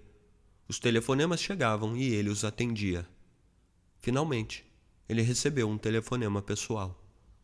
Poderia me dar licença? Perguntou-me, indicando a porta. Preciso de certa privacidade neste aqui. Saí. A porta fechou-se atrás de mim. Dez minutos se passaram. Eu aguardava de pé ao lado das secretárias. Mais vinte minutos se passaram. Finalmente a porta do produtor se abriu. Ele apareceu vestindo o paletó. Ah, sinto muito. Ele havia se esquecido completamente de mim. Sou humano, isso magoa. Também não era um garoto. Estava com quarenta e poucos anos, com uma folha corrida de fracassos do tamanho do seu braço. O profissional não pode levar a humilhação para o lado pessoal. A humilhação, como a rejeição e a crítica, é o reflexo externo da resistência interna. O profissional suporta a adversidade. Deixa o excremento do pássaro escorrer pela sua capa de borracha, lembrando-se que ela fica limpa outra vez com um bom jato de mangueira. Ele próprio, seu centro criativo, não pode ser enterrado nem mesmo sob uma montanha de guano. O seu cerne é a prova de balas. Nada pode feri-lo, a não ser que ele permita. Certa vez vi um velho gordo e feliz em seu Cadillac na autoestrada. Tinha o ar-condicionado ligado, o CD das Pointer Sisters tocando, e soltava baforadas de um charuto barato. A placa de seu carro cifrada dizia: Dívidas pagas. O profissional mantém o olho na rosquinha, não no buraco. Lembra a si mesmo que é melhor estar na arena, pisoteado pelo touro, do que nas arquibancadas ou lá fora no estacionamento. Um amador deixa que a opinião negativa dos outros o castre. Leva a sério qualquer crítica externa, permitindo que a confiança em si mesmo e em seu trabalho seja abalada. A resistência adora isso. Você aguenta mais uma história de Tiger Woods? Faltando quatro buracos no último dia do 2001 Masters, que Tiger Woods venceu, ganhando os quatro principais torneios do golfe no mesmo ano. Um Palerma na galeria clicou uma câmera fotográfica no auge da tacada de Tiger. De maneira incrível, Tiger foi capaz de parar o movimento no meio e abortar a jogada. Mas essa não foi a parte mais surpreendente. Depois de lançar um olhar fulminante ao Facínora, Tiger se recompôs, voltou para a bola e lançou-a numa tacada magistral. Esse é um profissional. É uma obstinação em um nível que a maioria de nós não consegue compreender, quanto mais imitar. Mas vamos examinar atentamente o que Tiger fez. Ou melhor, o que ele não fez. Primeiro, ele não reagiu por reflexo. Não permitiu que um ato que certamente teria provocado uma reação automática de raiva realmente produzisse essa raiva. Ele controlou sua reação, ele dominou sua emoção. Segundo, ele não levou a questão para o lado pessoal. Ele poderia ter entendido o ato desse fotógrafo amador entusiasmado como um ataque deliberado a ele individualmente, com a intenção de perturbar sua concentração. Poderia ter reagido com indignação ou raiva, ou fazer-se de vítima. Não o fez. Terceiro, não tomou o incidente como um sinal de má vontade dos céus. Poderia ter considerado esse revés como uma maldade dos deuses do golfe, como um golpe de azar no beisebol ou um erro do juiz de linha no tênis. Poderia ter gemido, ficar aborrecido ou render-se mentalmente a essa injustiça, essa interferência, e usado-a como uma desculpa para fracassar, não o fez. O que ele de fato fez foi manter sua soberania sobre o momento. Compreendeu que, independentemente de qualquer revés que um agente externo tivesse lhe aplicado, ele próprio ainda tinha seu trabalho a fazer, a tacada que ele precisava dar ali e agora. Ele sabia que essa tacada dependia dele. Não havia nada em seu caminho, a não ser qualquer perturbação emocional a que ele próprio resolvesse se agarrar. A mãe de Tiger, Cutilda, é budista. Talvez ele tivesse aprendido com ela a ter compaixão, a não se deixar dominar pela raiva por causa da negligência de um fotógrafo amador descuidado. De qualquer forma, Tiger Woods, o exemplo de profissional, extravasou sua raiva rapidamente com um olhar, depois se recompôs e retornou à tarefa que tinha diante de si. O profissional não pode permitir que as ações de outros definam sua realidade. Amanhã de manhã a crítica terá passado, mas o escritor estará lá, encarando a página em branco. Nada importa, a não ser continuar trabalhando. Fora uma crise familiar ou a deflagração da Terceira Guerra Mundial, o profissional comparece ao trabalho pronto para servir aos deuses. Lembre-se, a resistência quer que renunciemos à nossa soberania, cedendo-a a outros. Quer que sustentemos nosso valor próprio, nossa identidade, nossa razão de ser, com a reação dos outros ao nosso trabalho.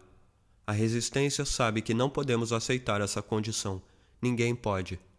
O profissional não dá atenção às críticas, nem sequer as ouve. As críticas, lembra a si mesmo, são as portas-vozes involuntárias da resistência e, como tal, podem ser realmente perniciosas e maliciosas. Podem articular em seus artigos o mesmo veneno tóxico que a própria resistência produz em nossas cabeças. Esse é seu verdadeiro mal. Não que acreditemos nelas, mas que acreditemos na resistência que é fermentada em nossas mentes, para a qual as críticas servem como porta-vozes inconscientes. O profissional aprende a reconhecer a crítica motivada pela inveja e tomá-la pelo que realmente é o supremo elogio. O que o crítico mais odeia é aquilo que ele próprio teria feito se tivesse tido coragem. Ele contrata um agente, um advogado, um contador. Sabe que só pode ser profissional em uma atividade. Recorre a outros profissionais e os trata com respeito. Goldie Hawn observou certa vez que há somente três idades para uma atriz em Hollywood: Baby, D.A.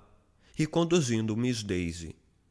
Ela defendia outro ponto, mas a verdade permanece. Como artistas, servimos a musa, e a musa pode ter mais de um trabalho para nós ao longo de nossa vida. O profissional não se permite ficar preso dentro de uma encarnação, por mais bem-sucedida ou confortável que seja. Como uma alma reencarnada, ele livra-se de um invólucro gasto e reveste-se de um novo.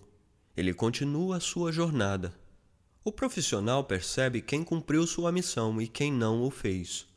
Como Alan Ladd e Jack Palance cercando um ao outro em Os Brutos Também Amam, um pistoleiro reconhece outro pistoleiro.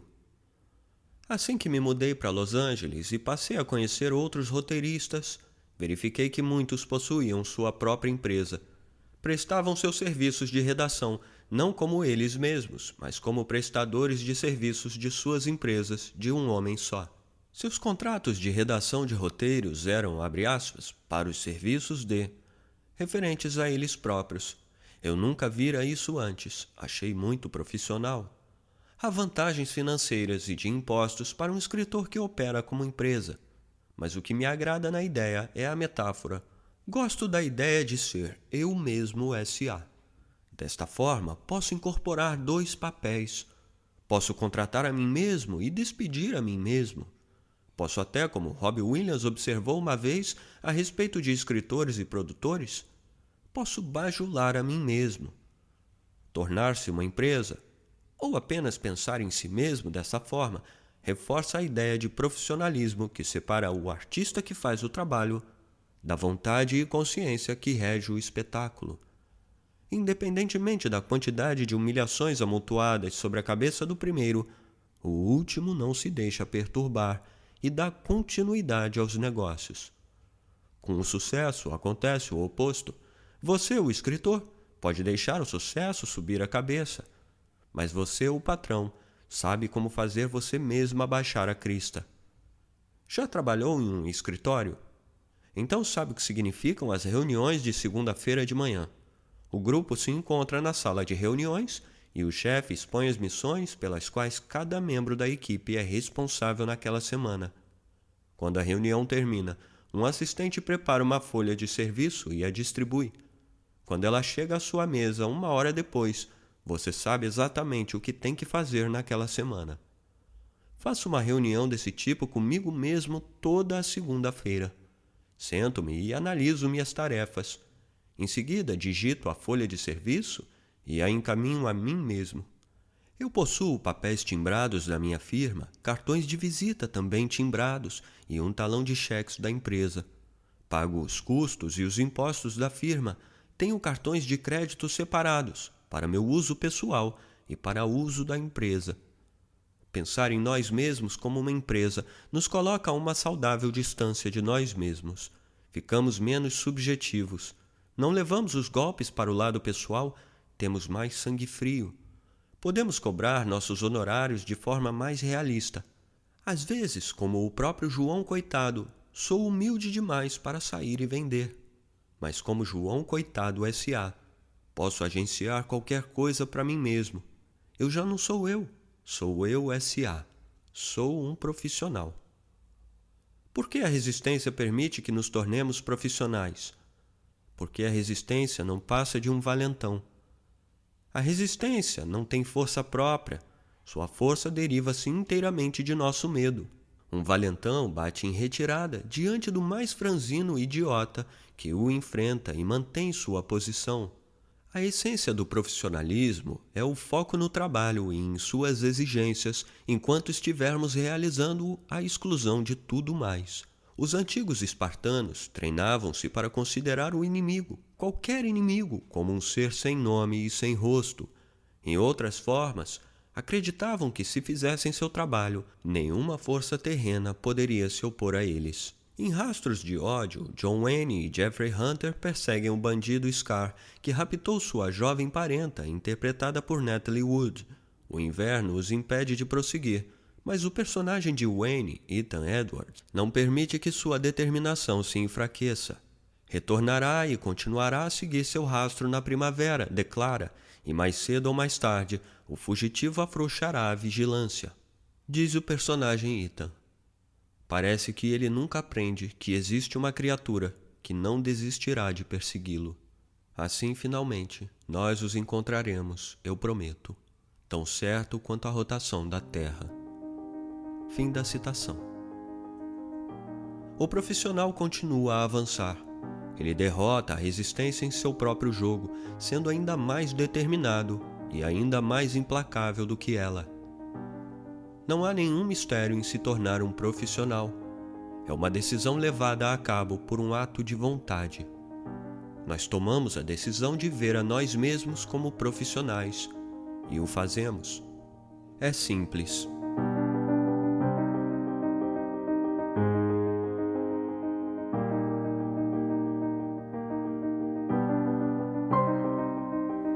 Livro 3 Além da Resistência O Reino Superior.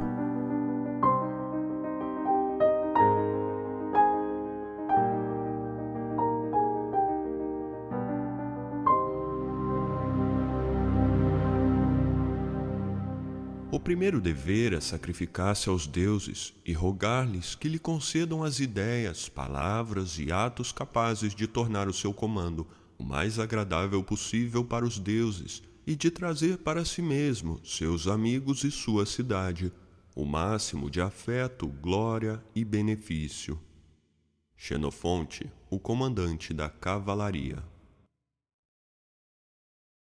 Os próximos capítulos serão acerca daquelas forças psíquicas invisíveis que nos apoiam e sustentam em nossa jornada para nós mesmos pretendo usar termos como musas e anjos.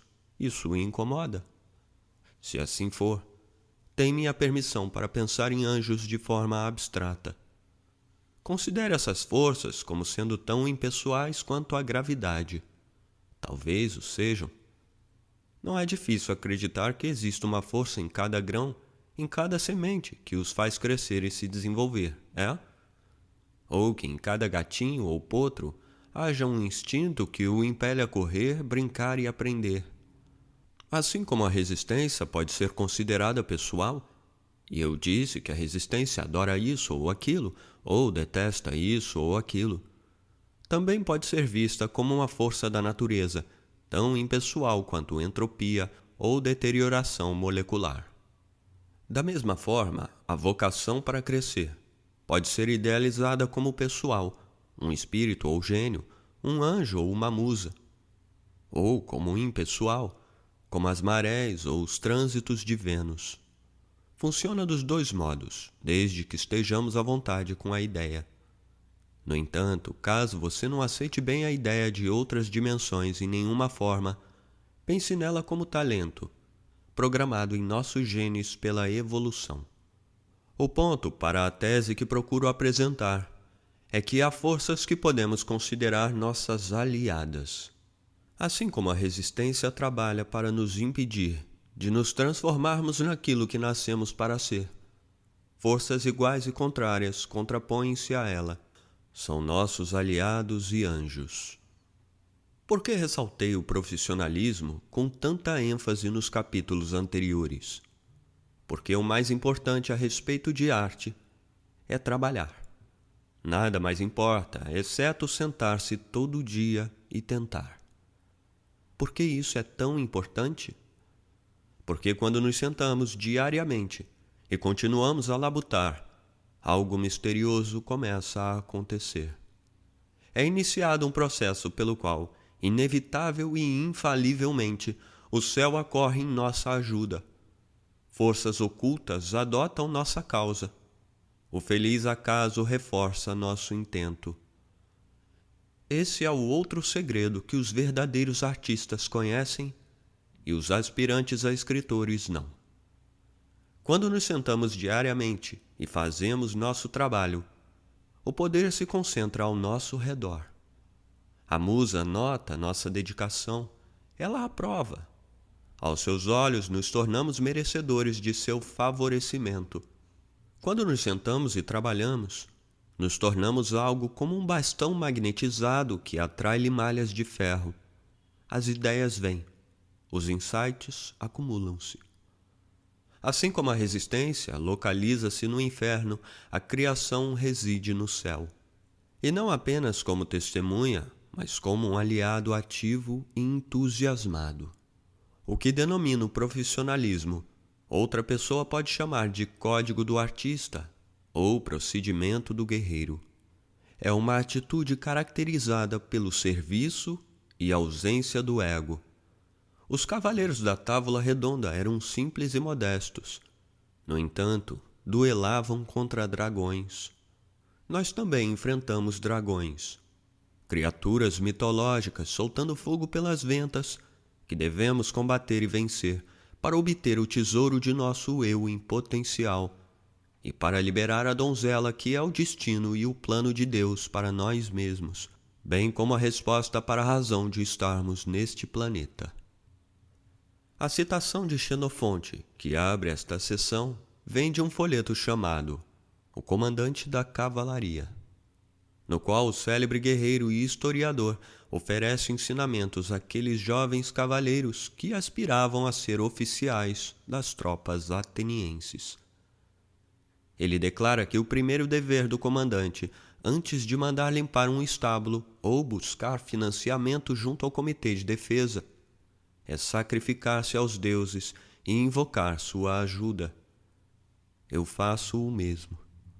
A última coisa que faço antes de me sentar para trabalhar é fazer minha oração à musa.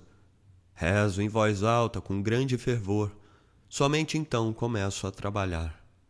Quando tinha 30 anos, aluguei uma pequena casa no norte da Califórnia.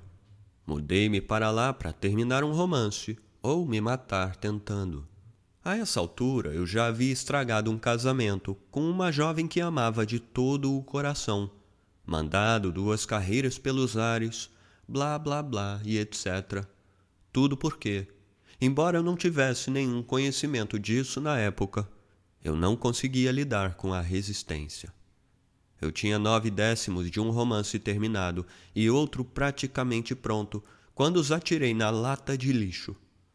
Não conseguia terminá-los, não tinha a garra necessária. Ao ceder à resistência dessa forma, tornei-me presa de todo vício, distração, qualquer mal já mencionado até aqui, todos levando a lugar algum. Acabei indo parar naquela sonolenta cidadezinha da Califórnia, derrotado, com minha caminhonete Chevrolet, meu gato Mo e minha velha Smith Corona. Um sujeito chamado Paul Rink morava mais embaixo na mesma rua. Procure-o. Ele está em Big Sur and the Orange of Hieronymus Bosch, de Henry Miller. Paul era escritor. Vivia em seu trailer Mob Dick. Conversávamos todos os dias pela manhã tomando café. Ele despertou meu interesse para todos os tipos de autores de quem eu nunca ouvira falar. Me deu lições de autodisciplina, dedicação. Falou-me dos males do mercado. Mais que tudo, entretanto, ele compartilhou comigo sua oração, a invocação da musa da Odisseia de Homero, tradução de T.L. Lawrence. Paul datilografou-a para mim em sua Remington manual, ainda mais antiga do que a minha máquina de escrever. Eu ainda a tenho. Está amarelada e ressecada.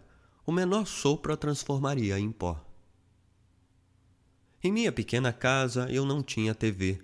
Nunca lia um jornal ou ia ao cinema. Eu apenas trabalhava. Certa tarde, eu martelava as teclas da minha máquina no pequeno quarto, que convertera em escritório quando ouvi o rádio do meu vizinho tocando lá fora. Alguém declamava em voz alta. The oath that I have taken is the same oath that was taken by George Washington and by every president under the Constitution. Saí. O que estava acontecendo? Não ouviu? Nixon caiu. Já tem outro cara lá. Eu perdera o caso Watergate completamente. Estava determinado a continuar trabalhando. Fracassara tantas vezes e causara tanta dor a mim mesmo e às pessoas que amava, que achava que se estragasse tudo dessa vez, teria que me enforcar. Na época eu não sabia o que era resistência. Ninguém me instruíra sobre o conceito. Eu a sentia, entretanto, com toda a sua força eu a sentia como uma compulsão a... Eu a sentia como uma compulsão à autodestruição. Não conseguia terminar o que começara. Quanto mais perto eu chegava, mais e novas formas eu encontrava de estragar tudo. Trabalhei vinte e seis meses sem parar, tirando apenas dois para fazer uma economia com um trabalho temporário no estado de Washington. E finalmente um dia, cheguei à última página e datilografei. Na verdade, nunca encontrei um comprador para o meu livro, nem para o seguinte. Ainda se passariam dez anos até eu conseguir meu primeiro cheque por algo que havia escrito, e mais dez até um romance, The Legend of Bagger Vance, ser publicado. Mas aquele momento, quando bati nas três teclas e escrevi fim, foi inesquecível. Lembro-me de desenrolar da máquina a última página e acrescentá-la à pilha que constituía o original terminado. Ninguém soube que eu havia terminado, ninguém se importava, mas eu sabia. Senti como se um dragão, contra o qual lutara toda a minha vida, tivesse simplesmente caído morto aos meus pés e bafejando seu último suspiro sulfúrico. Descanse em paz, desgraçado. Na manhã seguinte, fui ao trailer de Paul para tomar um café e contei-lhe que havia terminado. Ele me disse, sem sequer levantar os olhos: Melhor para você. Comece o próximo hoje. Antes de conhecer Paul, nunca ouvira falar nas musas. Ele me iluminou. As musas são nove irmãs, filhas de Zeus e de Mnemosine, que significa memória. Seus nomes são Clio, Erato, Talha, Terpsicore, Calíope, Polímnia, Euterpe, Melpomene e Urânia. Sua função é inspirar os artistas. Cada musa é responsável por uma arte diferente. Há um bairro em Nova Orleans, onde as ruas têm os nomes de todas elas. Eu já havia morado lá e não fazia a menor ideia. Achava que eram apenas nomes esquisitos. Eis o que diz Sócrates, em Faedra de Platão, sobre o nobre efeito da loucura enviada pelo céu. O terceiro tipo de possessão e loucura é a possessão pelas musas. Quando se apodera de uma alma virgem e meiga, enleva a uma expressão inspirada de poesia lírica e outros tipos de poesia e glorifica incontáveis façanhas de antigos heróis para conhecimento da posteridade. Mas se um homem chega à porta da poesia, intocado pela loucura das musas, acreditando que apenas a técnica fará dele um bom poeta, ele e suas sãs composições nunca atingem a perfeição, mas são completamente eclipsadas pelo desempenho do louco inspirado. A maneira grega de compreender o mistério era personificá-lo. Os antigos pressentiam as poderosas forças primordiais do mundo. Para torná-las acessíveis, conferiam-lhe rostos humanos. Chamavam-nas de Zeus, Apolo, Afrodite. Os índios norte-americanos sentiam o mesmo mistério, mas representavam-no em formas anímicas professor urso, mensageiro falcão, trapaceiro coiote. Nossos ancestrais eram profundamente cônscios das forças e energias que não pertencem a esta esfera material, mas a outra mais elevada e mais misteriosa. Em que eles acreditavam a respeito desta realidade superior? Primeiro, acreditavam que a morte não existia lá. Os deuses eram imortais. Os deuses, embora semelhantes aos humanos, são infinitamente mais poderosos. É inútil desafiar sua vontade. Agir com uma atitude arrogante em relação ao céu é atrair a desgraça. O tempo e o espaço exibem uma existência alterada nessa dimensão superior. Os deuses viajam com a rapidez do pensamento. Podem prever o futuro, alguns deles, e embora o dramaturgo Agaton nos diga Somente um poder é negado aos deuses: desfazer o passado. Os imortais podem fazer travessuras com o tempo, como nós mesmos às vezes, em sonhos e visões. O universo, segundo os gregos, não era indiferente. Os deuses interessam-se pelos problemas humanos e intercedem para o bem ou para o mal em nossos desígnios. A visão contemporânea é que tudo isso é encantador porém absurdo? Será mesmo? Então responda a isso. De onde Hamlet veio? De onde veio o Partenon? De onde veio o nu descendo uma escada? A eternidade está apaixonada pelas criações do tempo. William Blake. O poeta visionário William Blake era, a meu ver, um desses avatares meio enlouquecidos que aparecem em carne e osso de vez em quando sábios capazes de ascender por breves períodos a planos mais altos e retornar para compartilhar as maravilhas que presenciaram. Devemos tentar decifrar o significado do verso acima? O que Blake quer dizer com eternidade, na minha opinião, é a esfera superior a esta, um plano de realidade mais alto do que a dimensão material na qual vivemos. Na eternidade, o tempo não existe, ou a sintaxe de Blake não o distinguiria de eternidade. E provavelmente o espaço também não.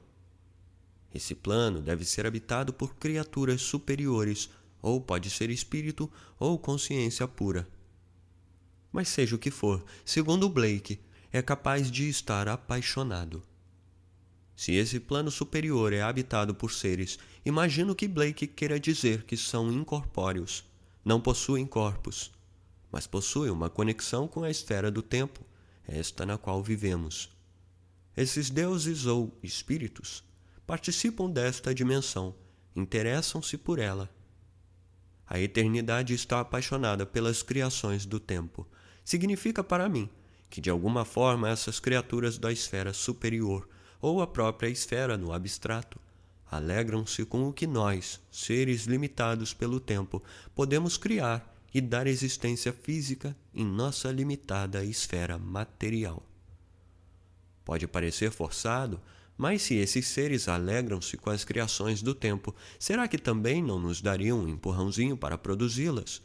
Se assim for, a imagem da musa sussurrando inspiração no ouvido do artista é totalmente plausível. O Eterno comunicando-se com o confinado ao tempo, pelo modelo de Blake, no meu modo de ver. É como se a Quinta Sinfonia já existisse nessa esfera superior antes de Beethoven sentar-se e tocá-la. O truque é o seguinte: a obra existia apenas em potencial, sem corpo, por assim dizer. Ainda não era música, não podia ser tocada, não podia ser ouvida.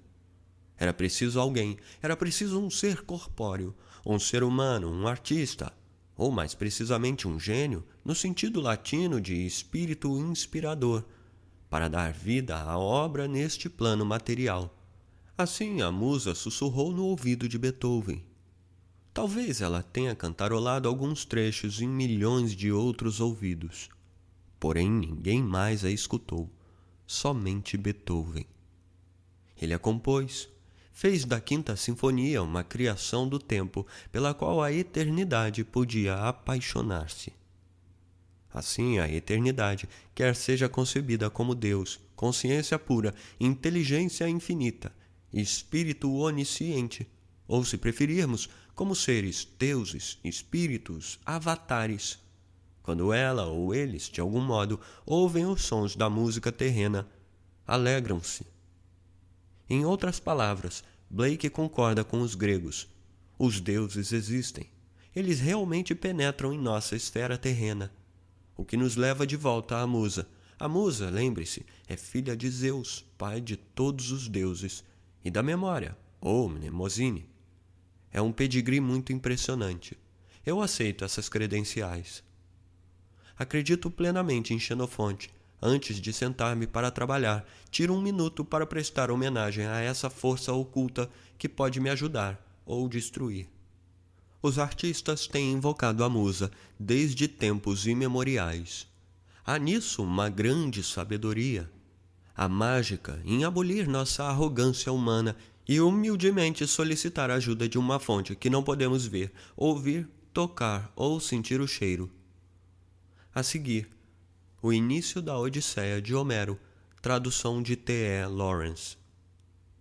Ó oh, divina poesia, deusa, filha de Zeus, mantenha viva para mim esta canção do homem de múltiplos interesses, que depois de ter pilhado o âmago da cidade da sagrada Troia, foi levado a vagar dolorosamente pelas costas litorâneas de outros povos, vivendo segundo seus costumes bons ou maus, enquanto seu coração, através de todas as viagens marítimas, sofria em agonia para se redimir e levar seus homens para casa em segurança. Vã esperança para eles. Os tolos, sua própria insensatez os desgraçou, destruir pela carne o gado do mais exaltado sol razão pela qual o Deus Sol escureceu o dia de sua volta. Faça com que essa história viva para nós em todos os seus múltiplos significados, ó Musa. Essa passagem merece um estudo mais detalhado. Primeiro, divina poesia. Quando evocamos a musa, estamos recorrendo a uma força que não só de um plano diferente de realidade, mas de um plano mais sagrado deusa, filha de Zeus, não só estamos invocando uma intervenção divina, mas uma intervenção do mais alto nível, apenas um nível abaixo do nível máximo. Mantenha viva para mim. Homero não pede brilhantismo ou sucesso, quer apenas manter a canção viva. E esta canção, a canção engloba tudo de os irmãos Karamazov ao seu novo empreendimento no ramo de material hidráulico. Adoro o resumo das provações de Odisseu, que compreende o corpo da invocação. É a jornada do herói de Joseph Campbell em uma casca de nós, a sinopse mais concisa da história do homem comum. Há o crime inicial, que todos nós inevitavelmente cometemos, que expele o herói de sua complacência doméstica e o impele para suas errâncias o anseio de redenção, a campanha incansável para chegar em casa, significando voltar às graças de Deus, voltar para si mesmo. Admiro particularmente a advertência contra o segundo crime: destruir por causa da carne o gado do mais exaltado sol. Este é o crime capital que acarreta a destruição da alma, o uso do sagrado por meios profanos, prostituição, traição. Finalmente, o pedido do artista para seu trabalho. Faça com que essa história viva para nós em todos os seus múltiplos significados, ó Musa. É o que desejamos, não é? Mais do que fazê-lo grandioso, fazê-lo viver. E não de um único ângulo apenas, mas em todos os seus múltiplos significados. Ok, fizemos nossa oração, estamos prontos para trabalhar. E agora? Citação. Com relação a todos os atos de iniciativa e criação, há uma única verdade básica, a ignorância a qual mata inúmeras ideias e esplêndidos planos a de que no momento em que uma pessoa definitivamente se compromete, a providência também começa a se mover. Todo tipo de coisa ocorre para ajudar uma pessoa que de outra forma jamais teria ocorrido. Toda uma sucessão de acontecimentos tem início com a decisão de começar, provocando a favor de uma pessoa toda sorte de incidentes, encontros e assistência material inesperados que ninguém jamais sonharia que lhe acontecesse. Aprendi a ter um profundo respeito por um dos versos de Goethe que diz: O que quer que possa fazer ou sonha fazer, comece. A ousadia encerra em si mesma genialidade, magia e poder. Comece agora. W. H. Murray, The Scottish Himalayan Expedition. Você já viu Asas do Desejo? O filme de Wim Wenders sobre anjos entre nós? Cidade dos Anjos com Meg Ryan e Nicolas Cage foi a versão americana. Eu acredito, acredito na existência de anjos entre nós. Estão aqui, mas não podemos vê-los. Os anjos trabalham para Deus. É sua função nos ajudar, despertar-nos, impelir-nos para a frente. Os anjos são agentes da evolução. A Cabala descreve os anjos como feixes de luz, significando inteligência, consciência, os cabalistas acreditam que acima de cada lâmina de capim exista um anjo gritando: Cresça, cresça. Eu vou mais além.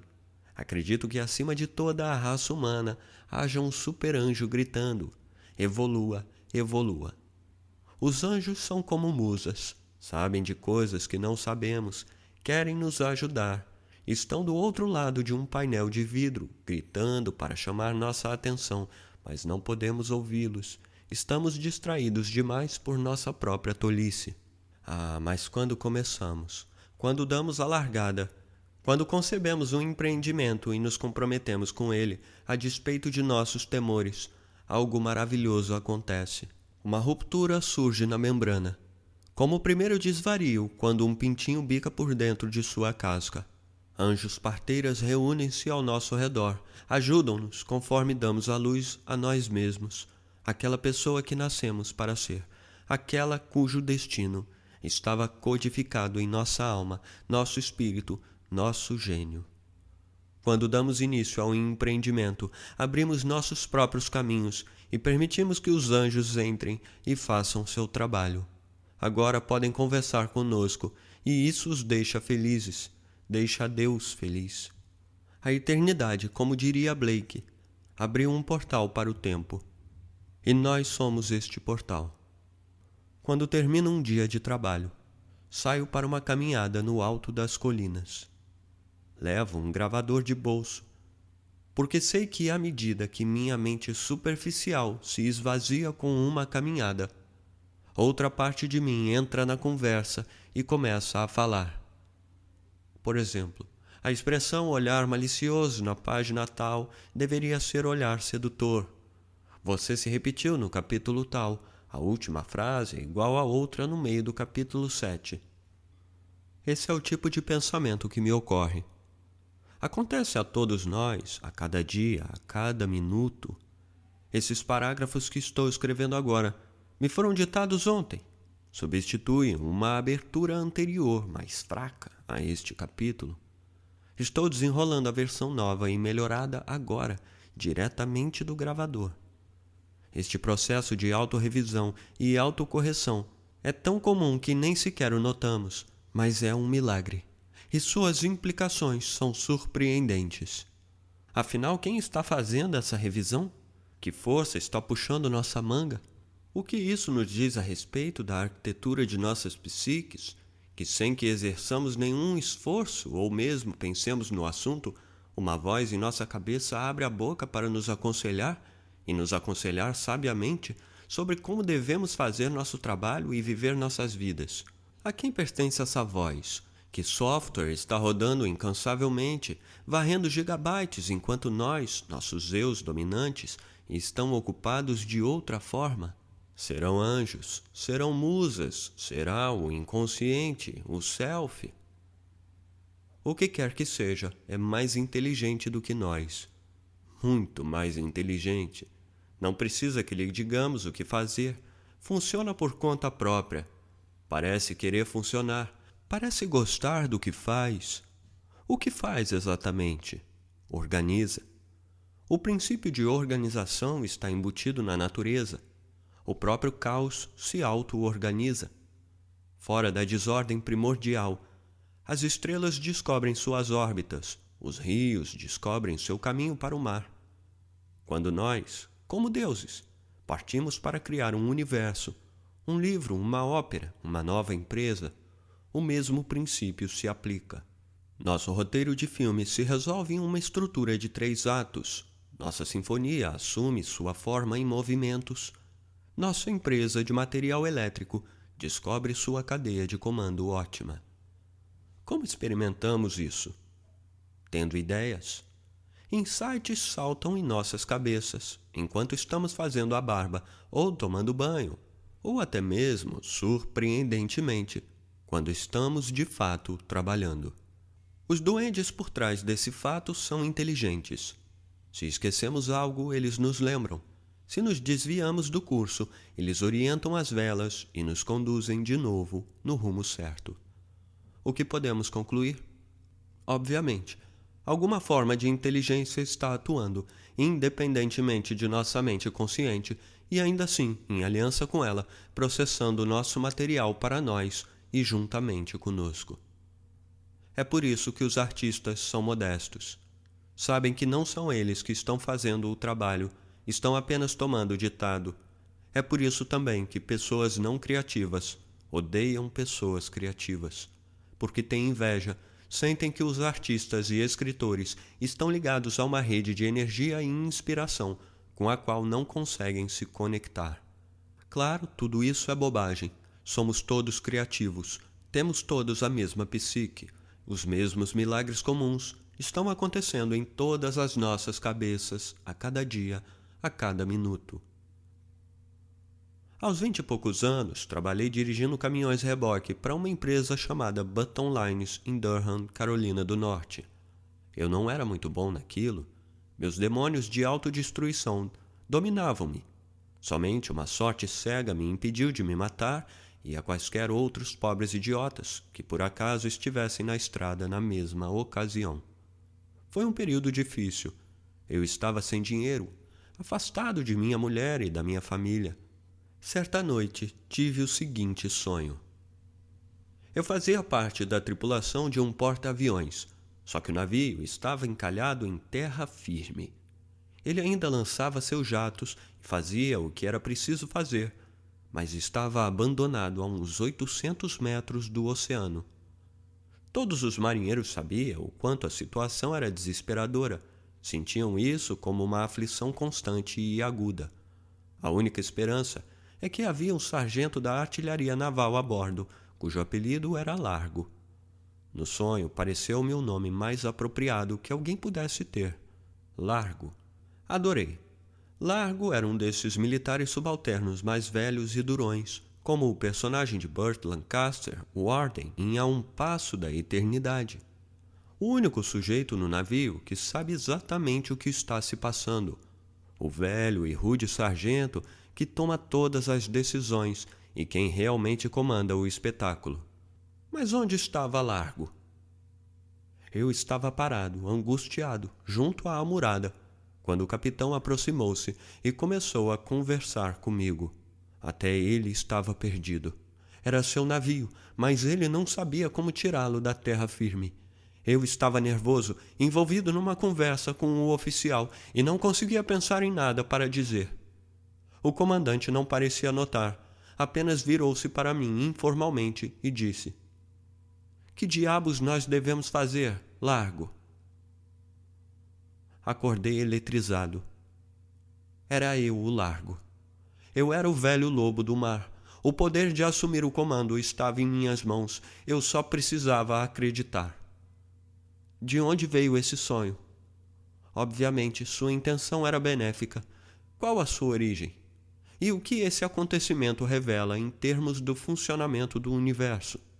Mais uma vez, todos nós já tivemos sonhos semelhantes. Mais uma vez, são absolutamente comuns. O nascer do sol também. Nem por isso ele deixa de ser um milagre. Antes de me mudar para a Carolina do Norte, trabalhei nos campos petrolíferos próximos a Buras, Louisiana. Morava num alojamento de funcionários com um bando de outros trabalhadores temporários. Um dos rapazes comprara um livro sobre meditação numa livraria em Nova Orleans. Começou a me ensinar a meditar. Eu costumava ir para as docas depois do trabalho e ver se conseguia entrar naquele estado de espírito. Um dia aconteceu o seguinte. Eu estava sentado com as pernas cruzadas, na posição de meditação, quando uma águia apareceu e pousou no meu ombro. A águia fundiu-se comigo e levantou o voo, de modo que minha cabeça tornou-se sua cabeça e meus braços suas asas. Senti-me completamente autêntico. Podia sentir o ar sob minhas asas de uma maneira tão sólida quanto você sente a água quando está remando. Tinha substância. Você podia impelir-se e avançar através do ar. Então era assim que os pássaros voavam. Compreendi que era impossível para um pássaro cair do céu. Tudo o que ele precisava fazer era estender as asas. O ar sólido o sustentava com a mesma força que sentimos quando estendemos nossa mão para fora da janela de um carro em movimento. Fiquei muito impressionado com esse filme que era passado em minha mente, mas não fazia a menor ideia do que significava. Perguntei à águia: Ei, hey, o que devo aprender com isso? Uma voz silenciosa respondeu: Deve aprender que aquilo a que não dá nenhum valor, tão sem peso quanto o ar, são na verdade forças poderosas que têm substância, tão reais e sólidas quanto a terra. Compreendi. A águia me dizia que os sonhos, visões, meditações como essa, que até então eu desdenhara como fantasia e ilusão, eram tão reais e tão sólidas quanto qualquer outro acontecimento em minha vida desperta. Acreditei na águia, entendi o recado. Como poderia ser de outra forma? Eu sentira a solidez do ar, sabia que ela dizia a verdade. O que nos leva de volta à pergunta: de onde veio a águia, porque ela apareceu na hora certa para me dizer aquilo que eu precisava ouvir. Obviamente, alguma inteligência oculta criara a águia, dando-lhe a forma de uma ave para que eu compreendesse o que ela queria me comunicar. Essa inteligência estava me tratando como um bebê, mantendo a mensagem simples, traduzindo-a em termos tão claros e elementares que até mesmo alguém tão anestesiado e adormecido quanto eu pudesse compreender. Lembra-se do filme Billy Jack com Tom Laughlin? O filme e as sequências há muito tempo demandaram para a TV por assinatura, mas Tom Laughlin ainda está por aí. Além de seu trabalho no cinema, ele é um psicólogo da escola de Jung escritor e conferencista cuja especialidade é trabalhar com pessoas diagnosticadas com câncer. Tom Laughlin dá aulas e conduz oficinas de trabalho. Eis uma paráfrase de algo que o ouvi dizer. No momento em que uma pessoa fica sabendo que tem câncer terminal, uma mudança profunda ocorre em sua psique. De um só golpe, no consultório do médico, ela fica sabendo o que realmente importa para ela. Coisas que há 60 segundos antes pareciam absolutamente importantes, de repente perdem todo o seu sentido. Enquanto pessoas e preocupações que até então ela havia descartado imediatamente, agora assumem uma importância absoluta. Talvez, ela percebe, trabalhar este fim de semana naquela grande transação comercial no escritório não seja tão vital assim. Talvez seja mais importante pegar um avião, atravessar o país, para assistir à formatura de seu neto. Talvez não seja tão crucial ter a última palavra na discussão com sua esposa. Talvez, em vez disso, ele deva lhe dizer o quanto ela significa para ele e como sempre a amou profundamente. Outros pensamentos ocorrem ao paciente diagnosticado como terminal. E quanto àquele dom que ele tinha para a música? O que aconteceu com a paixão que um dia sentiu para trabalhar com doentes e desabrigados? Por que essas vidas não vividas retornam agora com tanta força e intensidade? Defrontados com nossa iminente extinção, Tom Laughlin acredita todas as nossas certezas são questionadas. O que nossa vida significa? Nós a vivemos corretamente? Existem atos vitais que deixamos de realizar? Palavras essenciais que não foram ditas? Será tarde demais? Tom Laughlin desenha um diagrama da psique, um modelo de inspiração junguiana semelhante a este. Há um círculo e o self, o eu, grande, e um pontinho, o ego fora ao terreno divino, inserindo setas para dentro do círculo. O ego, segundo Jung, é a parte da psique que consideramos nós mesmos, nossa inteligência consciente, nosso cérebro comum que pensa, planeja e comanda o espetáculo de nossa vida diária. O self, o eu, como Jung o definiu, é uma entidade maior que inclui o ego mas também incorpora o inconsciente individual e o inconsciente coletivo. Sonhos e intuições vêm do self, o eu. Os arquétipos do inconsciente residem nele. É, segundo Jung, a esfera da alma. O que acontece no instante em que ficamos sabendo que podemos morrer em breve, afirma Tom Laughlin, é a mudança do local onde nossa consciência se assenta. Ela muda do ego para o self. O mundo é inteiramente novo, visto a partir do self. De imediato discernimos o que é realmente importante. As preocupações superficiais se desvanecem, substituídas por uma perspectiva mais profunda, mais sólida. É dessa forma que a Fundação de Tom combate o câncer. Ele aconselha seus clientes não só a fazerem essa mudança mentalmente, mas a colocarem-na em prática em suas vidas. Ele apoia a dona de casa a retomar sua carreira no serviço social, anima o homem de negócios a retornar ao seu violino, ajuda o veterano do Vietnã a escrever seu romance. Milagrosamente, o câncer começa a regredir. As pessoas se recuperam. Mas será possível? Tom Laughlin pergunta que a própria doença tenha evoluído em consequência de ações realizadas ou não realizadas em nossas vidas? Poderiam nossas vidas não vividas ter se vingado de nós na forma de câncer? E se assim for, podemos nos curar agora realizando essas vidas? Eis o que eu penso. Acho que os anjos residem no self, enquanto a resistência habita o ego. A luta se dá entre os dois. O self deseja criar, evoluir. O ego gosta das coisas como estão. O que é o ego, afinal? Já que esse livro é meu, vou defini-lo a meu modo. O ego é a parte da psique que acredita na existência material. A função do ego é cuidar dos negócios no mundo real. É uma função importante. Não sobreviveríamos um dia sem ele mas há outros mundos além do mundo real, e é aí que o ego enfrenta dificuldades. O ego acredita no seguinte: 1. A morte é real? O ego acredita que nossa existência é definida pelo nosso corpo físico. Quando o corpo morre, nós morremos. Não há vida após a vida. 2. O tempo e o espaço são reais. O ego é analógico, acredita que para ir de A a Z temos que passar por B, C e D. Para ir do café da manhã à janta, temos que viver o dia inteiro. 3.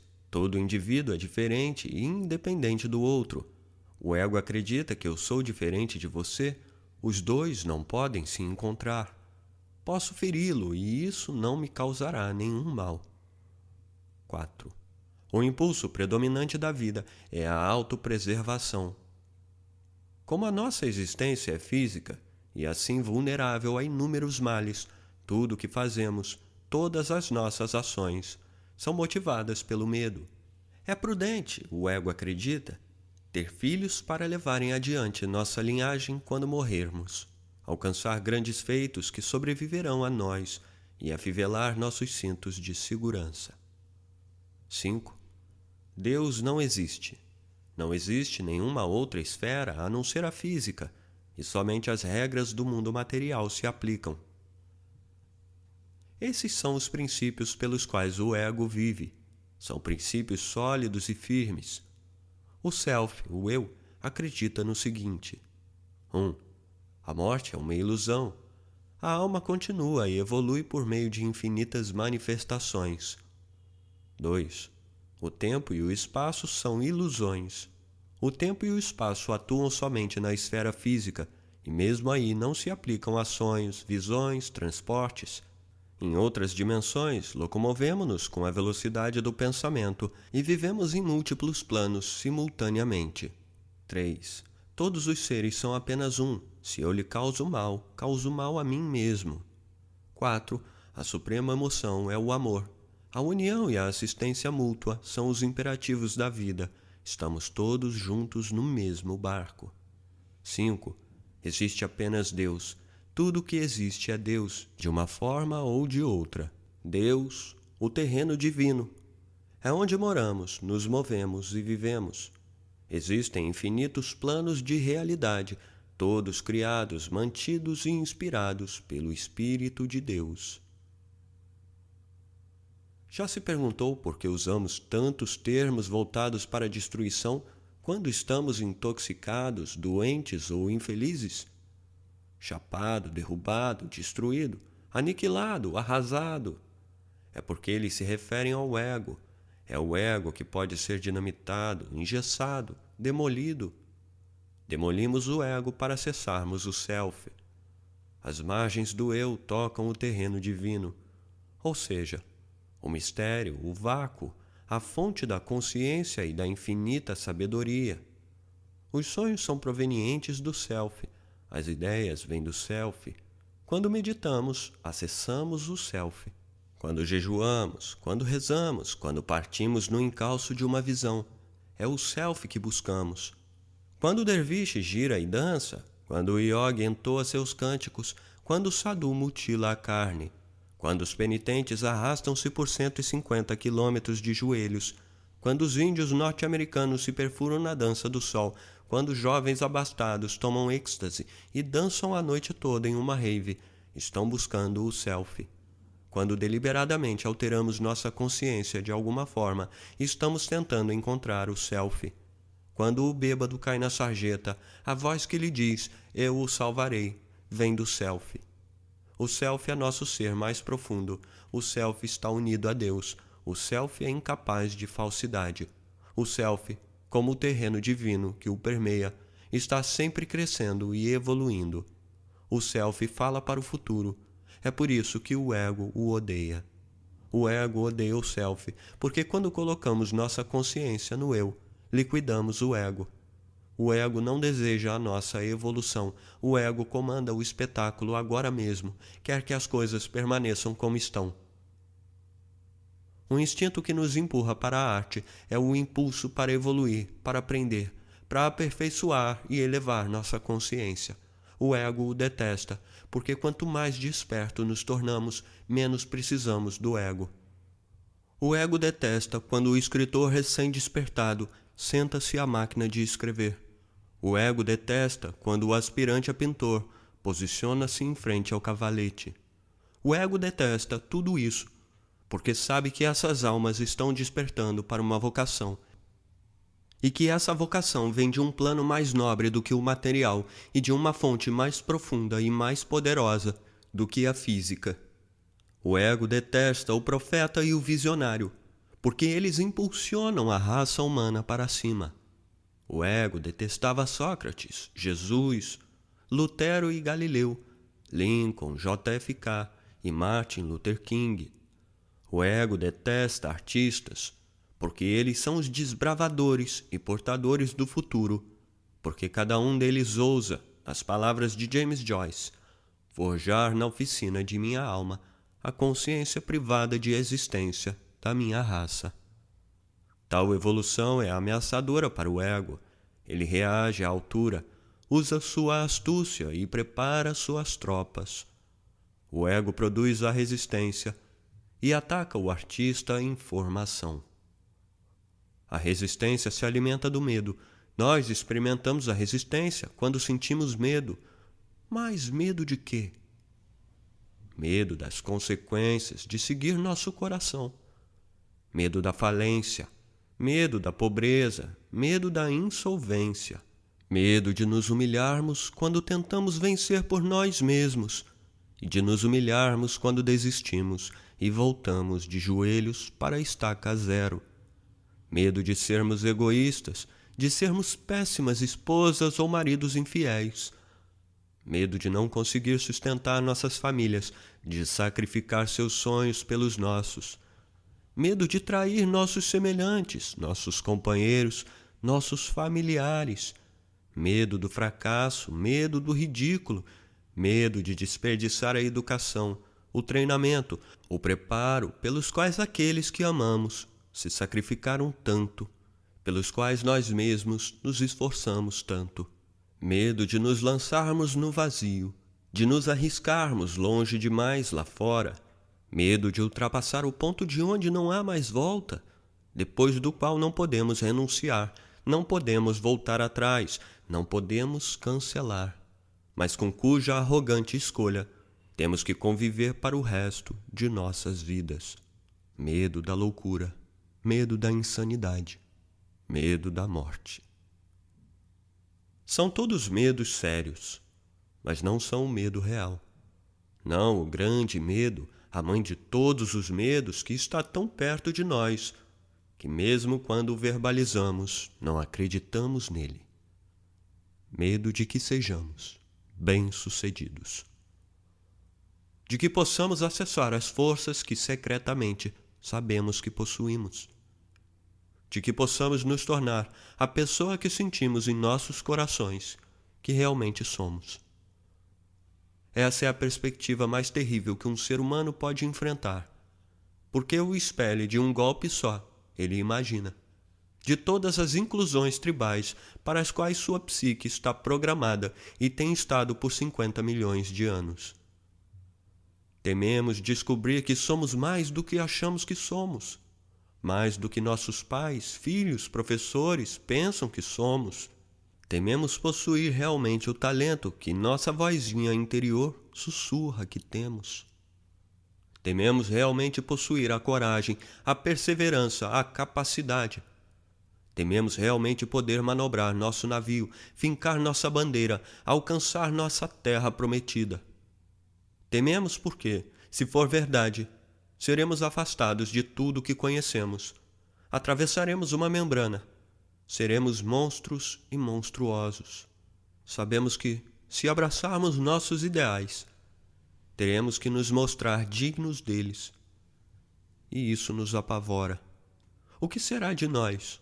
Perderemos nossos amigos e família, que não nos reconhecerão mais.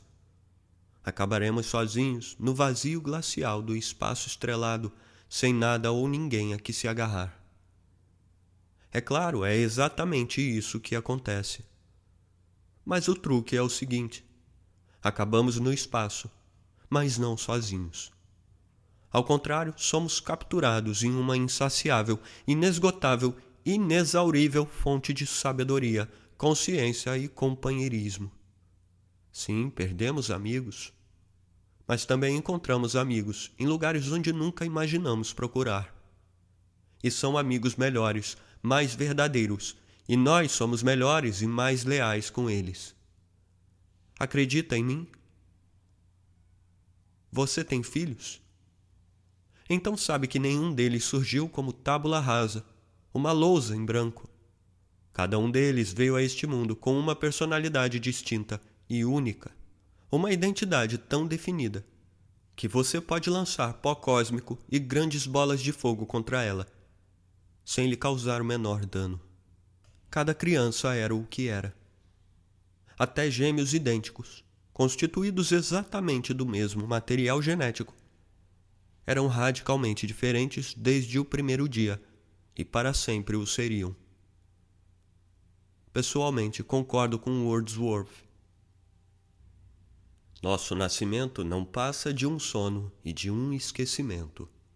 A alma que se ergue conosco, a estrela de nossa vida, habitava um outro lugar e vem de longe, não completamente esquecida e não inteiramente nua, mas vimos seguindo nuvens de glória de Deus que é nosso lar. Em outras palavras, nenhum de nós nasce como manchas genéricas passivas, à espera que o mundo imprima sua marca em nós. Ao contrário, surgimos já possuindo uma alma altamente refinada e individualizada. Outra maneira de considerar a questão é: não nascemos com escolhas ilimitadas. Não podemos ser qualquer coisa que queiramos ser. Vimos a este mundo com um destino especial e específico. Temos um trabalho a fazer, uma vocação a exercer, um eu a se tornar. Somos quem somos desde o berço e estamos presos a isso. Nossa função nesta vida não é nos moldarmos segundo algum ideal que imaginamos que deveríamos ser, mas descobrirmos quem já somos e nos tornarmos esta pessoa. Se nascemos para pintar, devemos nos tornar pintores. Se nascemos para criar e educar filhos, devemos nos tornar mães. Se nascemos para pôr um fim à ordem de ignorância e injustiça no mundo, devemos perceber isso e lançar mãos à obra. No reino animal, os indivíduos se definem em um dos dois modos a seguir. Por sua posição em uma hierarquia, uma galinha em sua ordem de ciscar das galinhas, um lobo numa alcateia e etc. Ou por sua ligação a um território, a terra natal, uma região de caça, uma área de atuação ou influência. É assim que os indivíduos, tanto os seres humanos quanto os animais, alcançam a segurança psicológica, sabem onde pisam, o mundo faz sentido. Das duas orientações, a hierárquica parece ser a padrão. É a que surge automaticamente quando somos crianças Naturalmente nos reunimos em bandos e facções sem pensar a respeito. Nós sabemos quem é o chefão e quem é o oprimido, e sabemos nosso próprio lugar. Nós nos definimos, ao que parece instintivamente, pela nossa posição dentro da escola, da gangue, do clube. Somente mais tarde na vida, em geral após uma severa educação na universidade dos golpes duros, é que começamos a explorar a alternativa territorial para alguns de nós, isso salva nossas vidas. A maioria de nós define a si mesmos pela hierarquia e nem sequer o sabe. É difícil não fazê-lo. A escola, a propaganda, toda a cultura materialista nos treinam desde o nascimento a definir a nós mesmos pela opinião dos outros. Beba essa cerveja, conquiste este cargo, tenha esta aparência, e todos o amarão. O que é hierarquia, afinal? Hollywood é uma hierarquia, assim como Washington, Wall Street e as filhas da Revolução Americana.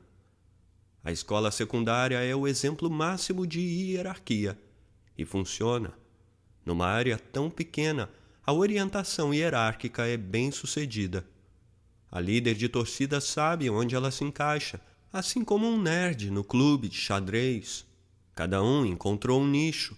O sistema funciona. No entanto, há um problema com a orientação hierárquica. Quando os números tornam-se grandes demais, o sistema desmorona. A pecking order só pode abranger um determinado número de aves. Na escola secundária de Massapequa, você pode encontrar seu lugar. Mude-se para Manhattan e o truque não funciona mais. A cidade de Nova York é grande demais para funcionar como uma hierarquia. Igualmente a IBM, igualmente a Universidade de Michigan. O indivíduo em meio a multidões tão vastas sente-se atônito, anônimo, é tragado pela massa, sente-se perdido. Parece que nós, seres humanos, fomos programados pelo nosso passado evolutivo para atuar mais confortavelmente em uma tribo de 20 a, digamos, 800 integrantes. Podemos estender esse número a alguns milhares, até mesmo a cinco algarismos, mas em determinado ponto esse número extrapola. Nosso cérebro não consegue arquivar tantos rostos. Nos debatemos de um lado para o outro, exibindo nossos símbolos de status. Ei, o que acha do meu Lincoln Navigator? E se perguntando por que ninguém dá a mínima. Entramos na sociedade de massa. A hierarquia é grande demais, já não funciona. Para o artista, definir-se hierarquicamente é fatal. Examinemos o porquê. Primeiro, analisemos o que acontece numa orientação hierárquica. Um indivíduo que se define pelo seu lugar numa pecking order irá 1. Um, competir contra todos os outros, procurando elevar sua posição, avançando contra aqueles que estão acima dele, enquanto defende seu lugar contra os que estão abaixo. 2 avaliar sua felicidade, sucesso e desempenho pelo seu nível dentro da hierarquia, sentindo-se satisfeito quando estiver nos níveis superiores e infeliz quando estiver nos inferiores. 3. Agir em relação aos outros com base em seu nível hierárquico, à exclusão de todos os demais fatores. 4. Avaliar cada movimento próprio unicamente pelo efeito que produz nos outros. Agirá para os outros se vestirá para os outros, falará para os outros e pensará para os outros. Mas o artista não pode buscar nos outros a aprovação de seus esforços ou vocação. Se não me acredita, pergunte a Van Gogh, que produziu uma série de obras-primas e nunca encontrou um comprador em toda a sua vida. O artista tem que agir territorialmente, tem que fazer seu trabalho pelo próprio trabalho. Trabalhar nas artes por qualquer outra razão que não amor é prostituição. Lembre-se do destino dos homens de Odisseu que mataram o gado do sol. Os tolos, sua própria insensatez os desgraçou. Destruir pela carne o gado do mais exaltado sol, razão pela qual o Deus Sol escureceu o dia de sua volta. Na hierarquia, o artista olha para fora. Ao conhecer alguém novo, pergunta-se: o que esta pessoa pode fazer por mim? Como esta pessoa pode promover o avanço da minha posição? Na hierarquia, o artista olha para cima e olha para baixo. O único lugar para onde não consegue olhar é exatamente para onde deveria para dentro de si mesmo. Aprendi isso com Robert McKee. Um escrevinhador, segundo ele, é um escritor que procura adivinhar o que o público quer quando o escrevinhador senta-se para trabalhar, não pergunta a si mesmo o que vai em seu próprio coração, pergunta o que o mercado está buscando. O escrevinhador condescende à vontade de seu público, acha-se superior a ele.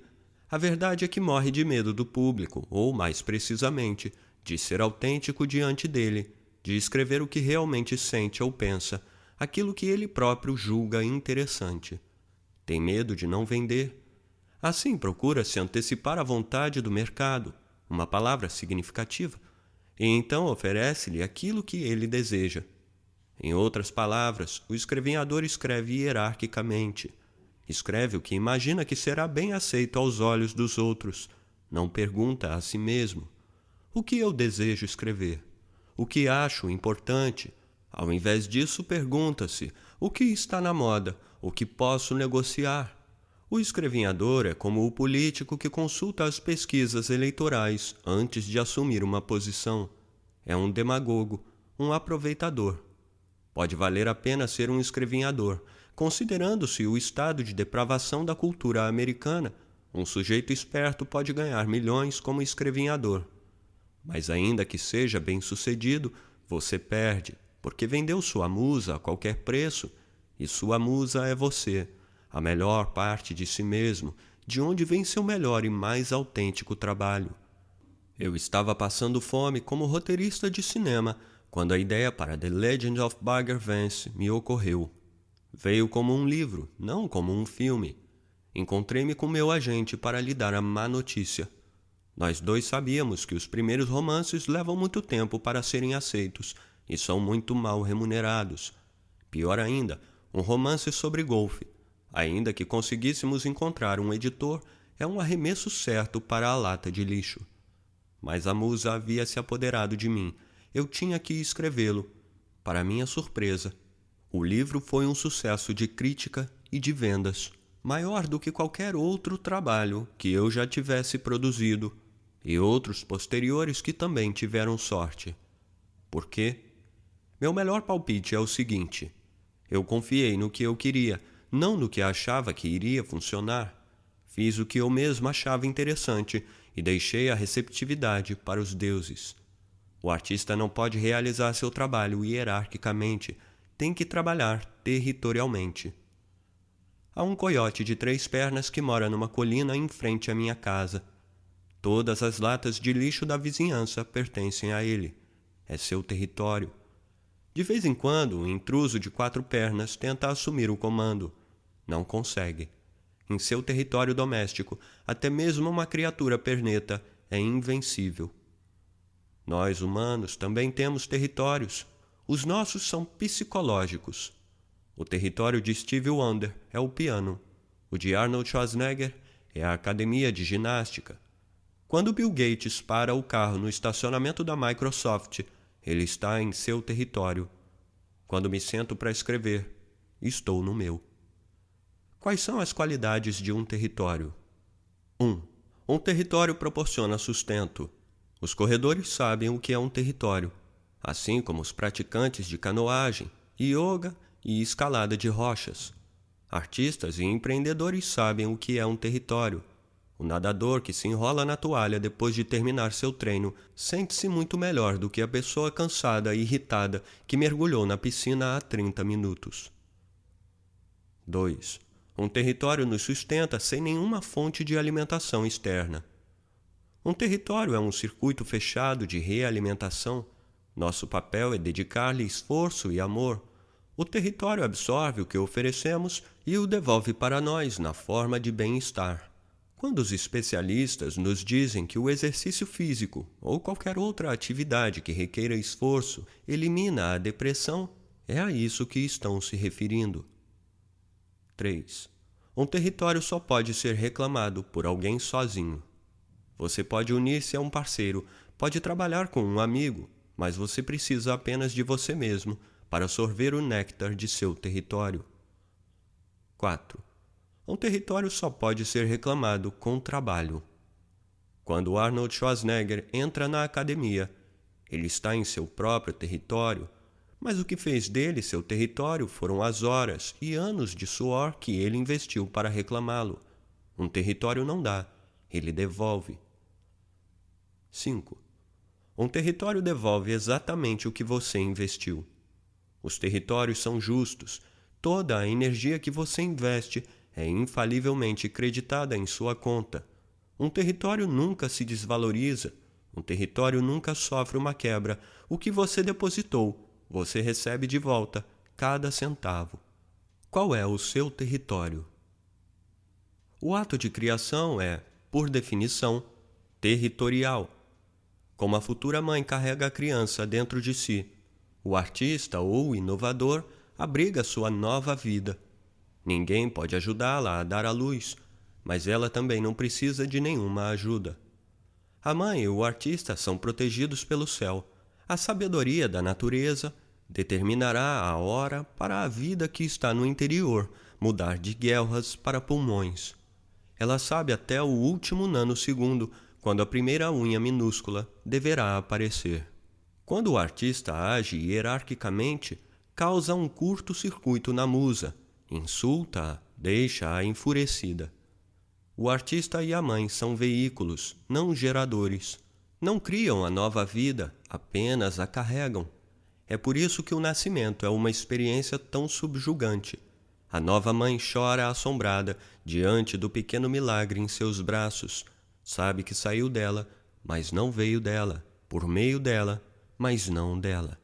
Quando o artista trabalha territorialmente, reverencia o céu alinha-se com as forças misteriosas que movem o universo e que buscam, através dele, trazer à luz uma nova vida.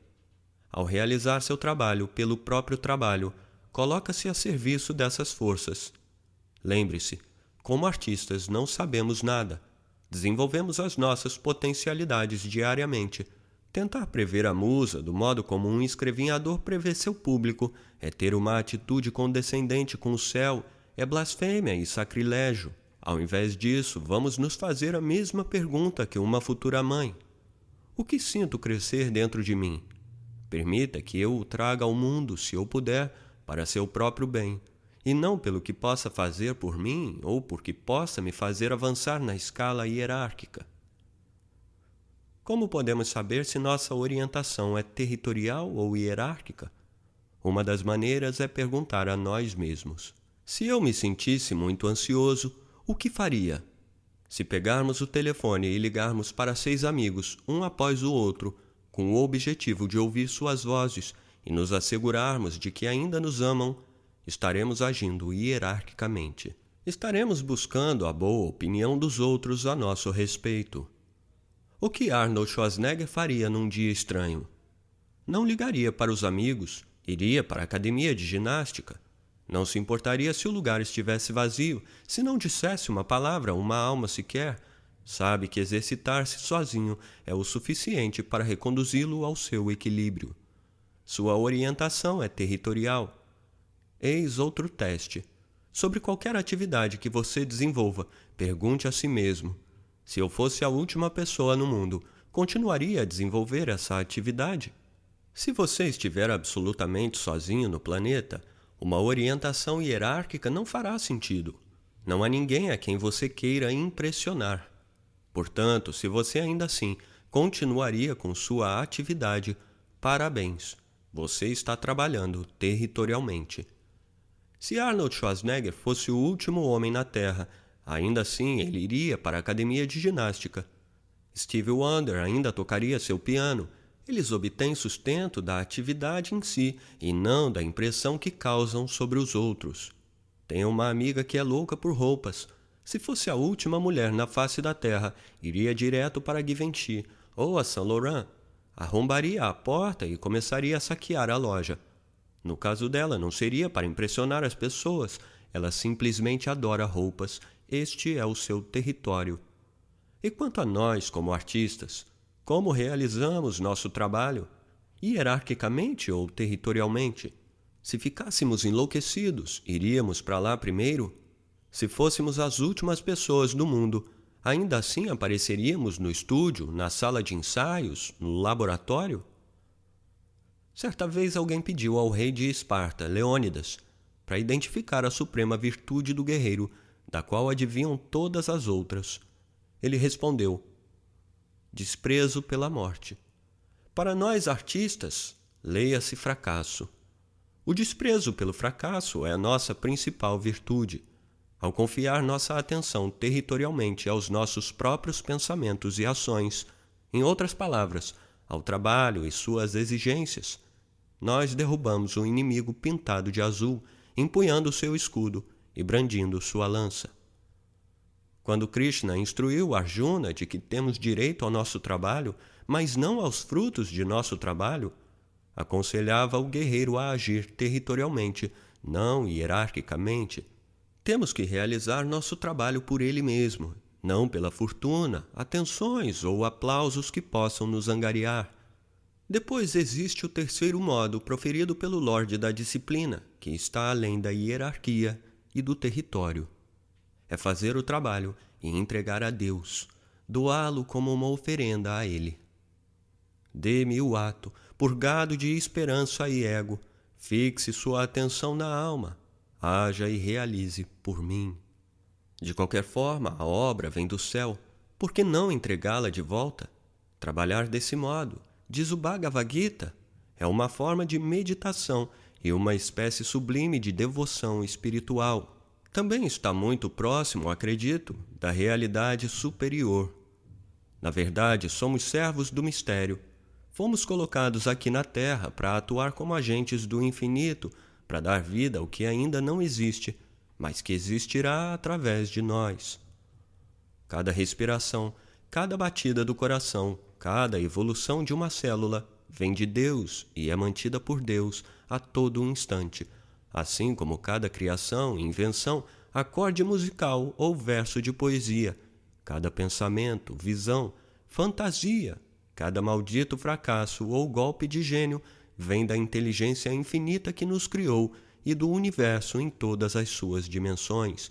Vem do vazio, do campo de potencial infinito, do caos primordial, da musa.